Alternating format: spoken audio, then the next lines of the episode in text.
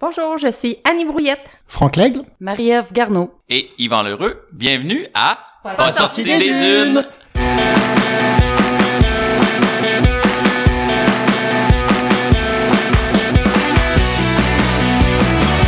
Mesdames, messieurs, votre gagnant, c'est 110 Si tu commences à te sentir bien en courant un ultramarathon, fais-toi-en pas, ça va passer. Champion du 125 km. Oh, que j'avais hâte de vous parler du petit nouveau de NAC, les mélanges pour boissons Ultra Énergie, des nouveaux drink mix spécifiquement développés pour les athlètes d'endurance qui viennent en deux saveurs, melon d'eau et lime. Tu pognes ton sachet, tu le mélanges dans 500 ml d'eau et paf! 650 mg d'électrolytes, 8 g de protéines, 1300 mg de BCAA, 55 g de glucides et 250 calories. Puis au-delà des chiffres, maudit que ça goûte bon. Pour l'essayer, ça se passe sur le nacbar.com puis je t'offre 15% de rabais avec le code promo pas sorti du bois P-A-S-S-O-R-T-I-D-U-B-O-I-S. Let's go, allez essayer ça puis je vous souhaite un bon épisode. Ouais, ben, on n'est pas sorti du bois, hein? Bonjour tout le monde, avant de commencer l'épisode pour vrai, j'ai un petit avertissement à vous faire. Comme vous le savez, ben, à cet épisode, j'ai reçu quatre invités en même temps, donc en me comptant moi, ben, ça fait cinq personnes enregistrées. Et là, après deux ans de technique sonore autodidacte à regarder des tutoriels en ligne pour arriver à mes fins, ben je pense que j'ai atteint mon maximum. Vous allez voir, il y a un petit pop sonore qui a probablement été causé par un, un court-circuit du micro à force de bouger le micro entre mes invités. Je m'en excuse, c'est des choses qui arrivent. Même après 93 épisodes, j'apprends encore. Anyway, l'objectif de pas sortir du bois, ça a jamais été une question de, qualité exceptionnelle du son. Tu sais, j'ai enregistré autour du feu, sur le bord de la mer, en plein milieu d'une course. Par contre, l'objectif a toujours été de rencontrer des humains exceptionnels, puis ça, ben aujourd'hui, j'ai la chance de vous en présenter quatre. Ils reviennent tout juste du marathon des sables, puis ils ont beaucoup, beaucoup de choses à dire. Donc, fermez les yeux, imaginez le souffle chaud et sec du vent du désert du Sahara qui envoie du sable dans votre face, puis laissez-vous porter par mes quatre invités. Bon épisode.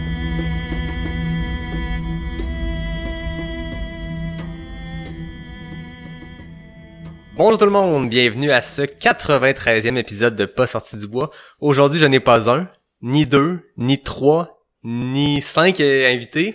J'ai quatre invités, je suis en compagnie de Annie Brouillette, Marie-Ève Garneau, Franck Lègle et un petit gars de Rivière-du-Loup, vous connaissez peut-être parce que c'est juste la quatrième fois qu'il vient au podcast et j'ai nommé Yvan Lheureux. Bienvenue. Merci. Merci. Merci beaucoup d'être là. On est euh, dans ma salle à manger. Vous êtes descendu de plein de places au Québec. Puis ça, ça me touche vraiment parce que c'est la première fois que les gens, j'ai l'impression, que se, se déplacent pour venir enregistrer un épisode. Euh, c'est, c'est vraiment trippant. Classique projet où Yvan Lheureux est impliqué puis crée une espèce de moment où euh, il y, a un- il y a un rassemblement qui se fait. Je pense que Yvan est un bon euh, fournisseur de colle pour faire prendre la colle dans les groupes. C'était moi, le Et fournisseur de euh, c'est, ben, je je trouve ça vraiment trippant. J'ai hâte de parler du marathon des sables avec vous, mais avant de parler du marathon des sables, du MDS, on va parler de bière. Qu'est-ce que vous buvez, Franck? T'as le micro devant toi. Qu'est-ce que tu bois? Moi, je bois euh, Boréal, IPA des côtes. À pied des côtes. J'ai la même chose aussi, donc deux à pied des côtes. Annie, qu'est-ce que tu bois? Moi, je bois une saison des plages de Boréal. Marie-Ève? Moi, je bois un pastis. Un pastis, on pourra savoir pourquoi après. Il paraît qu'il y a une anecdote reliée à ça. C'est ça. Yvan? Et moi, c'est très bon. C'est une euh, versant nord de Boréal aussi. C'est un premier essai, mais c'est excellent. Voilà, donc on remercie mon partenaire Boréal qui nous a fourni plein de bières pour cet enregistrement-là. Je, là, je leur ai dit, là, j'ai plusieurs invités, ça va me prendre plusieurs bières. Toujours une bonne raison de demander de la bière. Donc je les remercie, essayez ça. L'été s'en vient, il y a des belles affaires qui s'en viennent, donc voilà. Maintenant, parlons marathon des sables, mais avant ça, parlons de vous parce que Yvan, je te ferai pas te présenter. Si vous écoutez aujourd'hui pas sorti du bois puis vous dites c'est qui ce, ce petit heureux là, Yvan c'est sa quatrième participation au podcast, c'est un record. Quatrième invité, il est venu d'abord en solo. Il est venu avec son compagnon de la cavale, le monsieur Richard Turchon. Il est venu pour la journée Everest en balado-réalité parce que Yvan est le fondateur du défi Everest. Et là, il est là aujourd'hui. Vous savez, ceux qui écoutent tout le monde en parle, il y a des cartes chouchou. Aujourd'hui, je vais remettre la toute première carte chouchou, mon invité chouchou, à Yvan Lheureux. À tout le monde en parle, ça fait que tu peux te pointer quand tu veux. Pas sortir du bois, je sais pas, là, on trouvera qu'est-ce que ça donne comme bénéfice, à part peut-être avoir de la boréale gratuite une fois de temps en temps. Mais, Yvan, c'est un plaisir de te recevoir une quatrième fois. Comme dit l'expression, jamais 405, donc... donc, je te remets aujourd'hui, puis par la magie du podcast, personne va voir que j'ai pas de carte dans les mains, mais je te remets une carte chouchou, pas sortie du bois, la toute première, elle t'appartient. C'est marqué le fou du bois à l'envers. Ben, cheers à vous autres, merci d'être là. Merci. Merci. Santé. Donc, là, c'est le temps de vous présenter. Parce que vous savez, les gens vous connaissent pas nécessairement. Puis je pense qu'avant qu'on entre dans le vif du sujet du Marathon des Sables, de vos anecdotes, de ce qui s'est passé au Maroc, j'aimerais ça qu'ils vous connaissent. Donc, euh, Franck, encore une fois, tu as le micro devant toi. Veux-tu casser la glace? Je, je vais la casser. Euh, donc Franck Laigle, moi je suis euh, dans le domaine de la course depuis fin 2015. Donc pas pas depuis si longtemps que ça. Euh, progression relativement euh, simple, euh, 10 kilos, euh, 21 marathon sur à peu près 4 ans. Passé euh, en ultra en 2020, euh, 65 UTHC. J'ai fait une backyard en fait en même temps toi sur le 24 heures tremblant en décembre, OK. en décembre 2020, où j'avais tenu 16 ou 17 tours, je sais plus, euh, pour 100 et quelques 107 km. Là, j'avais j'avais brisé la barrière du 80, barrière brisé la barrière du 100, fait un 100 officiel en juin 2021 euh, en France, euh, fait un, le demi-marathon des sables en septembre 2021, marathon des sables 2022. Wow, c'est une progression assez rapide, extrême, parce que 2020, premier ultra, 2022, début d'année en plus, le marathon Mhm. des sables, qui est une épreuve euh, d'ultra distance. Il y a un- A- Alex Nobla a hésité à dire si c'était un ultra. Il y a un ultra, il y a une épreuve de plus de 42, puis quand tu combines tout ça, c'est euh, six énormes journées. Donc, Ouais. ben, félicitations, c'est une progression euh, extrêmement impressionnante. Annie, de ton côté, parle-nous de toi. Ben moi, je suis une coureuse euh, ordinaire. Euh, avant le marathon des sables, j'avais jamais fait de grande distance. Euh, ça fait euh, huit ans que je cours, principalement sur la route. Et puis, euh, j'ai rêvé longtemps au marathon des sables, donc euh, je me suis inscrite et je l'ai fait. Premier ultra. Ma plus longue distance avant ça, ça avait été un marathon. Wow! fait que t'as cassé la glace, Oui. ton premier ultra, après avoir enchaîné quoi, trois marathons. D'abord les trois journées précédentes, Oui. ensuite la fameuse épreuve de 80 quelques kilomètres. Oui, 86. Par contre, euh, ce que je pourrais dire, c'est que j'avais décidé de faire euh, le marathon des sables euh, dans le bonheur et avec le sourire. Donc, j'avais pris la décision de le faire en marchant. Donc, moi, le marathon des sables, je l'ai fait de A à Z en marchant pour euh, être, euh, c'est ça, souriante de, de jusqu'à la fin. Ça a presque réussi. Presque réussi. ça a presque réussi. J'ai hâte de savoir pourquoi il y a un presque là-dedans. Ouais, ben félicitations, Merci. c'est encore là extrêmement impressionnant. Merci. Marie-Ève, de ton côté? Oui, moi en fait, je cours, euh, ça fait 9 ans. Puis je- dans le fond, j'ai commencé à courir parce que j'ai arrêté de fumer. Ça va faire 10 ans que j'ai arrêté de fumer. Puis, euh, fait que la première, les premiers six mois étaient très difficiles. Puis quand le printemps est arrivé, je voyais tous les fumeurs sortir de leur tanière. Puis je me suis dit, ok, faut que je me trouve une activité qui me fera pas recommencer à fumer. Alors j'ai commencé à courir. Puis je me suis inscrite à mon premier demi-marathon cette année-là. Puis c'est comme ça que j'ai eu la piqûre, puis je me suis mis à m'entraîner à fond. Fait que moi, je suis vraiment une coureuse euh, de route, surtout. Moi, un peu moins de trail, mais j'ai fait beaucoup des demi-marathons, des marathons. Puis après ça, j'ai décidé de me lancer dans l'ultra. J'ai fait le 80 km de l'UTHC. J'ai fait euh, un 101 km que j'ai créé moi-même ma course euh, à Bromont. Puis euh, moi aussi, j'ai rêvé du marathon des sables. Ça fait 5-6 ans. J'avais entendu parler de cette course-là par quelqu'un qui l'avait fait. Puis pouvais pas croire qu'on pouvait courir 250 km dans le désert. Tu sais. Puis ça, ça a comme germé un petit quelque chose dans ma tête. Puis c'est comme ça que j'ai commencé à y rêver. Puis j'ai, euh, je me suis inscrite. Ça s'est concrétisé. Oui, c'est ça. Très impressionnant. Yvan, on te connaît comme étant quelqu'un qui euh, qui donne des qui, qui donne des noms, qui baptise les gens, euh, les gens qui t'entourent. Euh, moi, c'est c'est quoi non C'est moi, c'est le magicien. Moi, je t'ai nommé. Je me rappelle à quel épisode. Je pense que c'est avec Charles qu'on t'a nommé le grand Manitou qui est Manitou. T'as passé euh, une dizaine de jours avec ces belles personnes ici. Je pense qu'il y en a certaines que t'as quasiment rencontrées, mais en tout cas, il y a une amitié qui s'est créée au Marathon des Sables. Présente-nous-les dans tes mots à toi. Parle-nous rapidement de ces trois belles personnes-là. Comment toi, tu les décrirais? Eh, Seigneur. Euh, ben, Annie, c'est la première personne que j'ai rencontrée. Annie, c'est la pureté et la douceur. Écoute, c'est c'est un petit enfant de bonheur. Je l'ai toujours appelé mon petit cœur en chocolat. Même ma copine l'appelle son petit cœur en chocolat quand elle, quand elle l'écrit. Fait que tu sais, Annie, c'est du bonheur avec elle. C'est une soie, c'est de la, la gentillesse incarnée. Euh, elle s'est occupée d'une partie de mon matériel. Elle a fait coudre et recoudre mes souliers. Euh, donc euh, à Montréal, puis j'avais pas de couturier pour faire les, les guêtres. Fait que voilà, ça a été le début d'une belle amitié, puis euh, ça a toujours collé. Euh, Franck, on s'est mis à dire des niaiseries quand on s'est croisés devant la petite épicerie, puis ça a pas arrêté à partir de là. Fait qu'on a collé sur le départ et puis on a fini euh, main dans la main la dernière journée. Je pense qu'on a peut-être été 15 ou 20 minutes pas ensemble, à peu près. à peu près. Fait qu'on a eu vraiment du plaisir, puis on a partagé euh, un moment donné, à, je pense à quatrième, cinquième journée, j'ai dit à Franck, j'ai dit c'est quoi qui est le plus beau entre nous? Et il me dit euh, non avec son accent français, tu sais. Puis j'ai dit c'est nos silences. Bah il dit merci hein. Mais non, c'est c'est parce que on est capable de jaser durant deux trois heures, puis juste euh, aller chercher la ligne de dune où ce qu'il faut marcher, euh, courir, puis sans avoir à parler. Fait que ça, Tu veux dire, on est capable de parler pendant 2-3 heures et de se faire la gueule pendant 2-3 heures plus parler. Ben, c'est ça, fait que on a eu des beaux échanges, on a eu des, des, des beaux silences qui étaient très pleins de, de- des- des paysages qui étaient là-bas, on en parlait tout ça, fait que euh, relation d'amitié incroyable avec Franck. Puis euh, Marie-Ève, ben écoute, euh, moi c'est c'est c'est ma surprise du MDS. Elle, elle est grosse comme rien, c'est fou comment elle peut aller vite avec un gros sac. Moi, elle m'a impressionné. Tu voyais arriver Marie-Ève, tu voyais le sac avant elle, tu sais. Puis elle allait aussi vite que nous autres. Fait que c'était vraiment important, impressionnant. Puis euh, tu sais, elle a une super résilience puis une droiture. Fait que voilà, ça a été le début d'une belle relation d'amitié. Puis ça a été, euh, ça a été vraiment une famille en dessous de la tente là, durant toutes ces journées-là. Ben merci Yvan. Ça met la table pour la discussion qu'on va avoir ensemble. Vous avez vécu ensemble dans une tente pendant euh, dix jours. Avant qu'on entre dans la course, ses difficultés, les anecdotes qui ont pu se passer sur le parcours, j'ai le goût qu'on fasse l'inverse, qu'on commence avec l'attente. Parce que Yvan, dès que t'es revenu du marathon des sables, on a essayé, tu m'as tout de suite dit, faut que je te parle. Une de tes idées était cette belle rencontre à 5 qu'on a présentement, qu'on a concrétisé assez rapidement. Puis je te remercie pour ça. De la carte chouchou vient aussi parce que c'est l'entremetteur. Euh, mais tu m'as raconté à quel point ces tentes-là, c'est tout qu'un enjeu à monter, à installer. C'est une vie passée, collée. Tantôt, j'ai dit, c'est la première fois que je reçois quatre épisodes, euh, quatre invités en même temps au podcast. Et c'est la première fois que je reçois quatre invités qui ont spooné, qui ont fait la cuillère dans une tente, les quatre ensemble.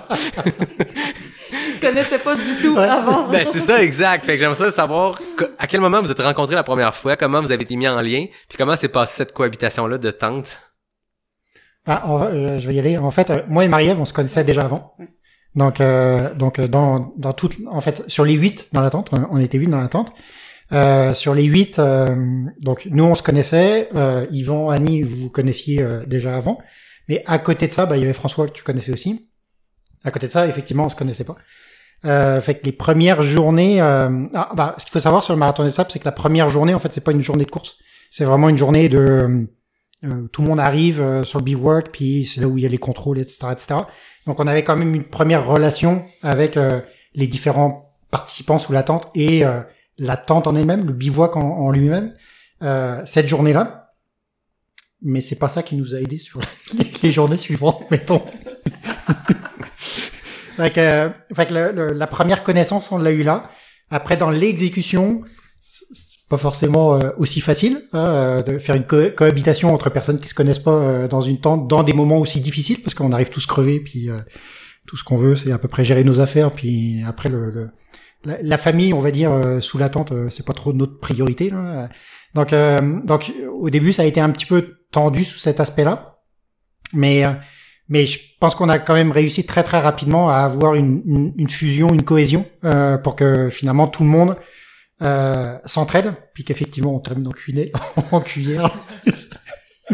Est-ce qu'il y a, une logistique qui s'est créée quand une, tradition de le premier qui arrive commence à monter la tente, puis chacun a des tâches? Est-ce que c'est ça qui, s'est créé quand vous parlez de cette espèce de cohésion qui s'est créée, cette organisation-là? Ben, moi, j'étais un peu tannant, là, c'était nouveau, euh, puis je vais beaucoup laisser le crachoir aux amis. euh, moi, j'ai déjà assez parlé sur d'autres podcasts, mais euh, c'est important parce que quand tu arrives sur des courses d'ultra euh, où est-ce que tu es en autonomie, euh, ta priorité, c'est la sécurité. Fait que moi, j'étais un peu militaire, là, j'ai briefé la gang en disant, quand on arrive, c'est l'attente, les tapis, on s'occupe de faire la gestion générale, puis après ça, on fait notre gestion personnelle. Mais pour moi, c'était vraiment important de faire le setup, de s'assurer qu'on était confortable, qu'on était sécuritaire, puis après ça, tu on mangeait, puis on faisait les trucs. Fait que euh, moi, j'ai abordé ça dans cet ordre-là, mais ça n'a pas été la priorité de tout le monde dans le même ordre. Mais euh, à un moment donné, les gens sont tous mis au diapason, là, on pourra t'en jaser, puis euh, tout le monde a travaillé de concert pour que, pour que ça aille bien. là. Parce qu'en fait, c'est ce qui est difficile, c'est que personne n'arrive en même temps. Fait que c'est sûr que les premiers, puis souvent, la majorité des étapes, c'est vraiment euh, Yvan puis Franck qui arrivent en premier. Fait que tu c'est comme eux autres qui, qui, qui commençaient le plus gros du travail, puis d'enlever les roches, d'essayer de placer la tente, puis En fait, moi, en m'inscrivant au Marathon des Sables, je m'attendais pas à ce que ça soit autant de logistique, le après la course. On se focus vraiment sur l'entraînement, sur, c'est ça qui va être difficile, mais il y a toute la préparation du après quand on arrive. Tu as fini de courir un 38 km dans une tempête de sable, t'aimerais ça pouvoir Mhm. tu t'installer, relaxer, puis euh, soigner tes ampoules. Puis Là, quand t'arrives, il y a pas de temps. Oui, c'est ça. Parce que la tente est au vent. Mais ça, ça m'a surpris cette affaire-là là, parce que comme- je savais que c'était une course par étapes, je savais que tout le monde dormait sur un campement, puis il y a des photos aériennes de ce campement-là, puis c'est assez exceptionnel, les petites tentes en ligne. Moi, je pensais que comme ce que Arikana prépare pour le tranche Charlevoix, qu'il y a un peu une prise en charge où t'arrives, tu viens de faire ta grosse sortie, ta grosse journée, t'arrives, puis tu peux bénéficier de, de des installations qui sont prêtes, mais j'ai su que c'était pas ça. Ben, il y en a une prise en charge, en fait, sauf qu'il faut être patient parce que quand il y a une tempête de sable, ben là, s'il y a 125 tentes qui volent en même temps, ben, puis qu'il y a juste euh, 10 personnes pour euh, les remonter, donc là, c'est, faut tout le temps revoir ses attentes. Moi, j'arrivais toujours la dernière ou presque, donc moi, l'attente était toujours belle. Oui, mais toi, c'était une entente. Je t'avais dit que ta place serait toujours prête quand tu arriverais. En fait, euh, en fait, c'est ça ce que dit Annie, effectivement. Donc, il y a toujours une dizaine ou une quinzaine de berbères sur le, sur le bivouac d'une manière générale. Euh, après, très rapidement, ça, ça a pris 3-4 jours. Avec Yvan, on a réussi à pas mal comprendre comment est-ce que la tente fonctionnait. Donc, après, on a été complètement autonome. Mais ça reste que, effectivement, c'est arrivé la deuxième journée ou la troisième journée, la tente était complètement à terre. On arrive complètement euh, mort de, de la journée parce qu'on était en tempête de sable. Et puis là, je veux dire, il faut, faut y aller le plus rapidement possible quand même, parce qu'il faut quand même prendre soin de soi, il faut, faut récupérer et tout ça. Moi, la deuxième journée, j'étais complètement euh, lessivé, j'avais puisé vachement euh, en termes de réserve. J'ai réussi à aider à peu près 20 minutes, puis au bout de 20 minutes, c'est comme non, non, je suis, moi, je suis hors service euh, complet. euh, j'ai, j'ai crampé pendant une heure et demie euh, sous la tente, quoi. Même son petit doigt est crampé. Mais tu sais, quand, quand on parle de la tente berbère, ce qu'il faut comprendre, c'est que c'est une tente en tissu, environ euh, un demi-pouce à pratiquement un pouce d'épais, très solide. Fait que t'as deux pôles centrales qui sont rentrés dans des espèces de, de boutures de métal à même la tente, puis t'as des piquets. T'as quatre piquets en métal de chaque côté. Fait que là, t'as huit humains qui se glissent là-dedans. Quand tu bouges ou tu pètes, ben tu sais, t'es au corps à corps. Là, je veux dire, le coude est collé. Fait que s'il y en a un qui se tourne, c'est comme l'effet domino, tout le monde se tourne en même temps dans la tente la nuit. Fait que ce qu'il faut comprendre, c'est que quand il fait beau, comme quand on est arrivé les deux premières journées, c'est super. Ouais. Mais quand t'arrives là, puis qu'il y a des vents, des rafales à 100 km heure, là, puis qu'il y a pas de tente de 1, puis là, pour la montée avec les quatre piquets, ben tout est ouvert. Fait que là, faut que tu descendes les côtés. Mais les côtés descendus, là, quand t'es dans les bouts, là, ça te tape sa tête, là, puis ça te tape ses pieds. Puis le truc, c'est qu'il faut que tu mettes des roches. Mais la journée, effectivement, qu'il y a eu des rafales à 100 km, il y en avait pas de roches. C'est des roches plus petites que ton poing. Fait que Franck t'es crampé juste du petit doigt. Puis moi, j'ai fait deux heures de voyageage pour aller chercher du sable puis des, des micro-grenailles. Mais c'est parce que là, les parois de la tente te revolaient, puis à un moment donné, on avait ramassé quelques roches grosses comme ton poing. Là, ils revolaient à huit pieds dans les airs, puis retombaient deux pieds à côté. Fait qu'on avait fait un, un char de sable autour d'à peu près un pied et demi, puis ça s'était tout envolé. Après une heure, il restait plus rien. Fait que là, il fallait recommencer, ça battait au vent. Fait que là, on a réussi à décoller les, piquets de métal, on a mis des bâtons par terre, puis ce qu'on a trouvé de super intelligent sur les dernières journées, c'est qu'on a pris nos sacs à caca, parce qu'ils donnent des sacs à caca, on va revenir sur le sac à caca, puis on, a fait vraiment des sacs de sable avec ça, puis on les a mis sur les côtés, puis c'est ce qui a tenu le mieux. Fait que si jamais vous faites le marathon des sables, pensez à faire plus caca que les autres, puis à vous prendre une coupe de roll-up pour réussir à arrimer votre tente. Parce que quand ça brasse, il y a rien pour tenir la tente au sol. Et on a été les seuls à faire ça. Parce que j'ai vu aucune autre tente qui a, qui a fait ça. Très ingénieux. Ouais. Pour donner une idée, là, quand que on descend, euh, les, les par- quand que les garçons descendaient euh, les parois des tentes, là, pour rentrer dans la tente, il fallait se mettre euh, par terre puis Ramper. ram- ramper pour rentrer. Donc, quand tu as une journée de 9h30 de marche dans le corps, juste te pencher à terre, ça fait mal. Là. Fait que ça, puis là, faut que, tu- faut que tu rentres dedans. Puis si tu as un petit petit besoin de faire pipi dans la nuit, là, c'est difficile à ressortir. Fait que c'est, à chaque fois c'est un défi là. Faut que tu penses à chaque mouvement que tu fais. Parce que tu peux aussi piler sur tes compagnons parce que Ben oui, ton, ton espace à toi, c'est la largeur de ton tapis de sol. Comme ton. C'est tout ce que t'as. C'est ce qui t'appartient pour neuf jours. C'est la largeur de ton tapis de sol qui est, qui est ta petite bulle. C'est tout. Ça n'a aucun sens, ça. Puis, puis nous, on avait la tente 125. faut comprendre, le Canada, on était 11 participants canadiens et on était un peu le tiers-monde. Fait que là, on était dans le cercle externe. Fait que là, les, Anglais, les Français, un peu les chouchous du MDS, c'est-à-dire la moitié et plus des participants, ils sont sur les tentes internes.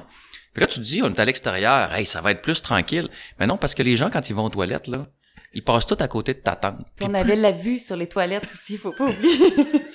et, et, et sur autre chose. Mais, tu sais, on se repérait par rapport à la toilette. Mais euh, l'idée, c'est que les gens, les premières journées, ils allaient un petit peu plus loin du campement pour, tu sais, faire numéro un. Mais plus ils sont fatigués, puis ils ont des ampoules, puis ils ont mal aux pieds. Mais à la fin, là, se passe les dents. Les gens se brossaient les dents sur le bord de notre tente. La nuit, on se réveillait, puis on entendait psssss. Fait que, tu sais, c'était- pas super d'être la dernière rangée à l'extérieur, direction la boîte à caca.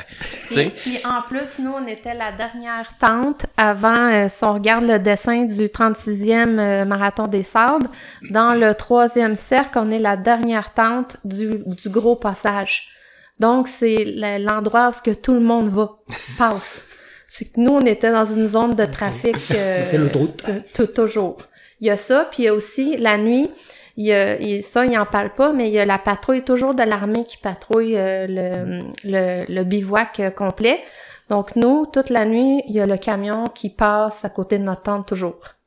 Fait que je comprends qu'il y a, qu'il y a l'épreuve physique qui se passe le jour, puis il y a l'épreuve physique slash humaine slash sociale qui se passe le reste du temps parce que on pense au marathon des sables, c'est une des courses les plus mythiques au monde, c'est une des courses les plus connues au monde, c'est prestigieux.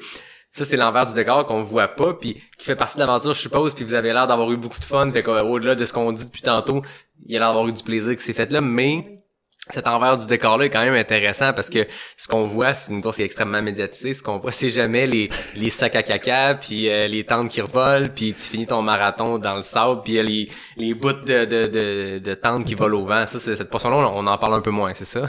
En effet, puis moi, franchement, les toilettes, euh, j'avais jamais vu de photos de toilettes de marathon décembre avant d'y être. Là. Sur les sites, là, j'ai cherché toutes les vidéos sur YouTube, je les ai toutes écoutées. C'est pas ça qui est montré. là. C'est comme des toilettes dans un abri, un peu abri tempo, si on veut. Là. Ben, ouais. C'est un support. Ouais. C'est un, un Avec trou. la porte qui va au vent. Là. C'est Ok. ça, ça fait l'aération en même Ah, temps. mais au moins l'aération est bonne, pas besoin de traîner d'un petit push-push en Pas aérosol. du tout, c'est ça. Ouais, écoute, il y a des bons côtés à ça. hein. Mais tu sais, la nuit, euh, je pense que Annie, c'était-tu toi qui es allé voir les militaires? Ouais. Ouais, contre, contre ça, c'est assez intense. C'était... Ben, le, je me rappelle plus c'était quel soir. Dans, dans les premiers soirs, il y avait des militaires qui faisaient euh, leur garde, puis ben là, eux autres, dans la nuit, ça jase. Fait qu'ils oublient que nous, on est là. Donc, euh, moi, j'essaie de faire Chut! Ça, ça marche pas que là, je me fâche. je me lève, puis je m'en vais les voir, puis je leur dis euh, dodo avec la, la, la ma, ma langue frontale. Puis là, je dis, j'essaie de dormir, tu sais. Ah, désolé. Donc, euh, il a fallu que moi, je me lève pour leur dire. C'est arrivé une autre fois, sauf que je regardais toujours c'était qui. La, la deuxième fois que c'est arrivé, là, c'était euh, la police, puis euh, la, la, la, voyons, la, pas l'armée, mais Ouais. Je fait c'était combo, là, euh, peut-être que je devrais me garder une petite gêne pour aller les chicaner. Mais oui, c'est ça. Eux, ils oublient qu'on dort. Puis ça parle fort. Donc, puis il était, tu sais, comme plusieurs personnes. Donc, oh, moi, je me suis levée, je suis allée leur dire, parce que le sommeil, c'est essentiel, Ben là, oui. le lendemain quand on court. J'ajouterais apporter toujours des bouchons si vous allez faire le marathon des sables. J'aime ça, ça fait même pas 20 minutes qu'on parle, on a déjà des trucs. Fait que ceux qui pensent faire le marathon des sables, écoutez l'épisode, sortez votre calepin, prenez-vous des notes, parce que là, on a l'envers du décor. Parce qu'en plus, il y en a qui ronflent. Ah, c'est on ça. dira pas c'est qui. Puis, est-ce qu'on a le droit de révéler qui ronfle? Est-ce que c'est c'est un invité chouchou, par exemple? Je ronfle pas. Je ronflaxe. C'est de la méditation profonde. Ah, on sait que c'est ça. C'est de la méditation profonde, ça fait partie de ta récupération, je suppose. C'est une tactique. Quand je suis très fatigué. Ah, Ok, ok, c'est Ouais, ça. ce qui- ce qu'il faut savoir, c'est que moi et Yvan, on était aux deux extrémités. et puis, nous deux, on va, on va se le dire, nous deux, on ronfle quand on est vraiment fatigué. donc, donc c'était assez marrant. Puis c'est sûr qu'à faire des marathons chaque jour, on finit par être un peu fatigué, donc euh, un peu de ronflement. Bon, ça fait partie de l'aventure, je suppose. Moi, je t'ai pas entendu ronfler. Non, c'est parce que tu dormais trop. Tu m'as-tu entendu ronfler? Euh, oui.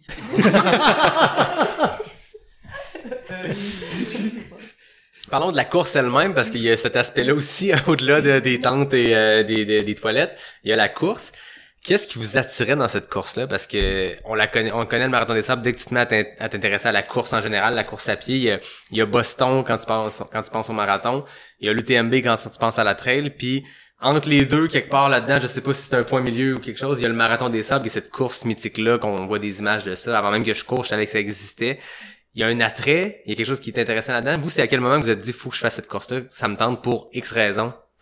Ben, En fait, moi, c'est vraiment que c'est quand, j'en ai parlé un peu au début, c'est ça fait 5-6 ans qu'il y a une personne qui m'en avait parlé, puis je trouvais te- tellement que 250 km dans le désert, je trouvais tellement ça énorme que c'est quelque chose qui m'attirait, parce que je trouvais que ça, se pouvait comme pas. C'est un peu ça qui m'attirait. Puis j'avoue que le désert, ça m'a toujours atti- attiré, ça m'a toujours fasciné. Puis c'est puis en plus tu regardes les images, c'est c'est magnifique là, c'est vraiment euh, fait que moi c'est vraiment ça là, j'allais vraiment rechercher le pour moi c'était un très grand dépassement de soi côté physique. Puis j'allais aussi chercher, je trouve qu'avec la pandémie, moi je suis quelqu'un d'assez solitaire dans la vie. Puis euh, la pandémie a, a pas aidé ça pour des personnes comme moi. Puis j'allais aussi chercher euh, la rencontre humaine, puis aller sortir de ma zone de confort, puis de reconnecter avec l'humain que je trouvais que j'avais perdu beaucoup plus depuis deux ans. Puis je trouvais qu'une course comme ça, c'était parfait. Puis c'est ça que ça a fait aussi. Tu sais, ça nous a créé une belle chimie, une belle, des belles rencontres. Puis euh, c'est autant enrichissant ça que la course elle-même. Mais moi, c'est vraiment ça. Là. C'est, je trouve que c'est quelque chose de mythique. Puis c'est un peu ça qui publicise. Puis c'est ça qui est, qui est attirant. Puis moi, franchement, le désert, j'adore. Puis j'avais fait, j'étais allée au Chili dans le désert pour faire une course. Puis j'a- j'avais, j'avais adoré. Moi, là, avoir de la poussière, là. La, la deuxième, moi, ma deuxième étape, c'était la plus belle, qui était dans la tempête de sable. Puis je suis arrivée la première à la tente, avant les gars. Oh! Puis moi, j'étais en pleine tempête de sable, je mangeais mon bœuf séché, puis ça allait bien, j'étais contente, mais je me suis brûlée pour le lendemain. Mais, mais c'est ça, c'est pour moi, c'est ça, c'est vraiment ces, ces raisons-là. Euh, ben moi, euh, c'est euh, la, la, la personne représentative du rêve marketing du marathon des sables. J'ai vu passer ça sur euh, mon réseau social, puis j'ai eu un coup de foudre pour cette course-là parce que quand que je me suis inscrite, euh, j'étais pas qualifiée du tout pour la faire la course. Donc un coup que j'ai pesé sur le piton, ben là je me suis engagée à le faire. Donc moi je me suis inscrite pour la course de 2021. La première journée que les inscriptions ont ouvert, je pense c'est la fin 2019 ou début 2020. Donc le jour 1, quand que ça l'a ouvert, moi je me suis inscrite, puis ben, c'est sûr qu'avant, là, j'ai- beaucoup rêvé des images. Puis euh, j'ai fait quelques petites recherches là, pour savoir est-ce que j'ai les capacités de le faire, mais finalement, euh, oui, tu sais, on a tendance à se sous-estimer. Mais moi, j'ai j'ai vraiment, c'était euh, les images euh, qui, qui a fait que je me suis inscrite à cette course-là. Franck? Euh, moi, à la base, c'est à cause d'une histoire d'amour. Oh! fait que c'est effectivement une, une- ma blonde de ce moment-là qui m'a mis une graine dans la tête et elle a germé. Fait que Ah ouais. c'est comme ça que c'est arrivé. Après, euh, j'avais euh, une certaine expérience des déserts. J'étais allé en Jordanie, euh, Chili aussi.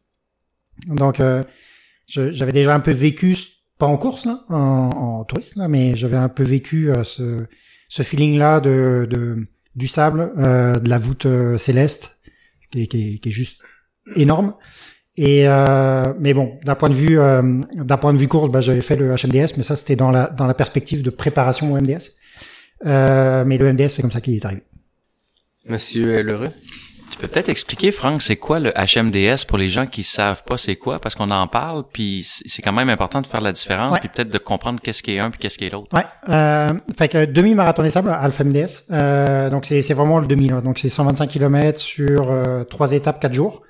Euh, c'est deux organisations différentes euh, entre le MDS et le HMDS, euh, mais c'est exactement le même principe. Donc c'est en autonomie. Euh, c'est euh, donc là c'est pas des tentes euh, huit personnes, c'est des tentes une personne, mais dans des alvéoles de 6. Donc on est quand même une, il y a un aspect quand même communauté dans dans, dans l'histoire. Euh, et puis c'est euh, donc sur trois étapes, en gros 30, 60, 30 ish là, euh, la répartition. Euh, ça se passe. euh, moi, je l'ai fait en septembre dernier, donc c'était à Fuerteventura, aux Canaries. Euh, il y a une édition au Pérou, et puis là, ils viennent de sortir une édition en Jordanie. Euh, donc, euh, donc c'est ça. Donc c'est c'est c'est exactement le même principe. C'est c'est juste c'est c'est une demi version, là, ça, qui, est, qui, est quand même, qui est quand même une version qu'il faut qu'il faut se taper, euh, mais dans les mêmes conditions et dans la même dans la même histoire. Euh, Puis, mettons que les gens qui écoutent, puis qui, comme vous, ils ont ce coup de cœur-là, est-ce que toi, tu le recommandes en mode préparation? Ouais, c'est un, ah, oui, c'est une, puis Yvon pourrait, euh, pourrait embarquer là-dessus. C'est une bonne préparation sur euh, lire toutes les conditions du sable. Euh, ça, au, tout début, euh, moi, c'est revenu super rapidement. En fait, la première journée, j'ai été super content de retomber dans les dunes parce que c'est revenu, c'est revenu tout, tout, euh, euh, tout simplement. En fait, euh, c'est vraiment, tu refais du vélo, là, ça, revient tout seul. De savoir lire les lignes pour pas perdre trop d'énergie, pour vraiment tirer le meilleur profit finalement de la, de la dureté du sable ou des différentes consistances de sable, différentes structures, pour faire en sorte que bah, finalement ça, tu perds le moins d'énergie possible en, en avançant le, le, le, plus rapidement. Quoi. Donc, euh, donc oui, c'est une bonne prépa pour ça. Euh, après, tout ce qui est alimentaire et tout ça, je pense que on peut faire la même préparation euh, sur un ultra normal, euh, sur la partie euh, euh, lyophilisée, etc., etc., ou en randonnée d'une manière générale. Je pense que cet aspect-là est pas forcément spécifique au HMDS ou au MDS d'une manière générale, mais euh, vraiment la, la partie de la, on dit on dit beaucoup que euh, ici on est un peu chanceux parce que on peut euh, on peut s'entraîner euh, dans la neige. Le, le MDS est en avril, on peut s'entraîner dans la neige, c'est un peu des, consi- des, des conditions un peu similaires. Non, c'est pas similaire du tout. Euh, donc avoir une expérience dans le sable, c'est intéressant sous cet aspect-là. Toi, Yvan? Ben, moi, c'est vraiment un coup de tête. Euh, en passant, je, je salue euh, François, euh, qui est l'instigateur de, de notre groupe Facebook, parce qu'on a, on a quand même socialisé durant six mois avant. Euh, un bon niveau de DNM, de débit de niaiserie minute. On a dit des conneries, on a eu du plaisir. Euh, je salue François qui a malheureusement arrêté parce qu'il a été coupé à cause de la tempête de sable sur la deuxième journée. Même affaire que notre ami Joanne, là, euh, qui vient du Nouveau-Brunswick. Puis François a eu un bon accident de santé, pas sur la course, mais après en France. Là, il est de retour au Québec, fait que on, le salue. Mais c'est vraiment François qui a cimenté ça. Puis j'ai reçu un messenger de François, euh, Monsieur Tomate de Montréal, que je connaissais pas. Puis il dit Hey, me semble que ça t'intéresserait, toi, le marathon des sables. Fait que là, c'est qui ce gars-là, tu sais. Fait que là, finalement, je suis allé voir ça, puis j'ai toujours rêvé de faire une course de désert, puis c'est venu, c'est venu chercher un peu le, le petit enfant en moi, parce que je me rappelle à 15 ans que j'écoutais avec mes parents le soir à Radio-Canada des petites capsules sur le marathon des sables. Et actuellement, le marathon des sables, c'est diffusé dans 203 pays du monde et ils ont 5 minutes sur TV5 France à tous les TV5 soirs. TV5 monte?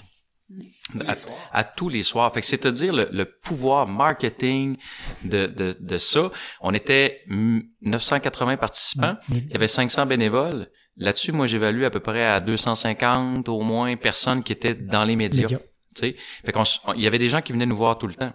Fait que ça, je savais pas ça à l'origine, mais moi, quand François m'a parlé de ça, je voulais me challenger. J'étais un gars de montagne surtout. J'ai deux problèmes, l'altitude puis la chaleur.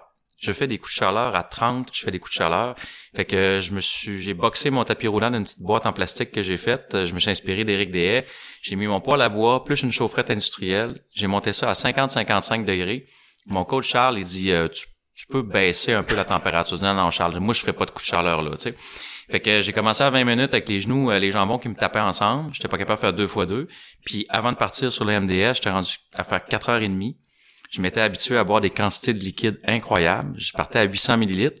Puis à la fin, je buvais 2 litres 25, 2 litres et demi à l'heure avec des électrolytes. Puis je courais juste là-dessus parce que pour moi, l'alimentation à chaleur, à 40 degrés, là, ça fonctionnait plus. Fait que, je le prenais liquide. Fait que c'était toutes des challenges de choses que j'avais jamais faites. Fait que moi, j'aime bien ça, me challenger, puis j'ai eu aucun problème avec la chaleur. Le sable, c'est une autre histoire. Le Franck pourra t'en parler. J'ai suivi ses souliers à vous. C'est beau voir passer un Marocain à 14,5 km heure dans des dunes quand toi t'avances à 8,5, 9. Et t'en chies. Hein? Parce que, et t'en chies. À, à 8, t'en chies. Ouais, t'en chies.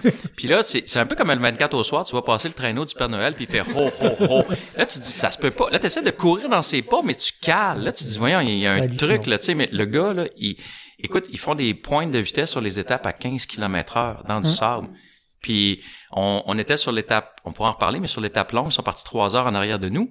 Euh, à 5h34, ils nous ont dépassés. Hum. On avait 32 km de fête, mais on avait trois heures sur eux autres. Hum.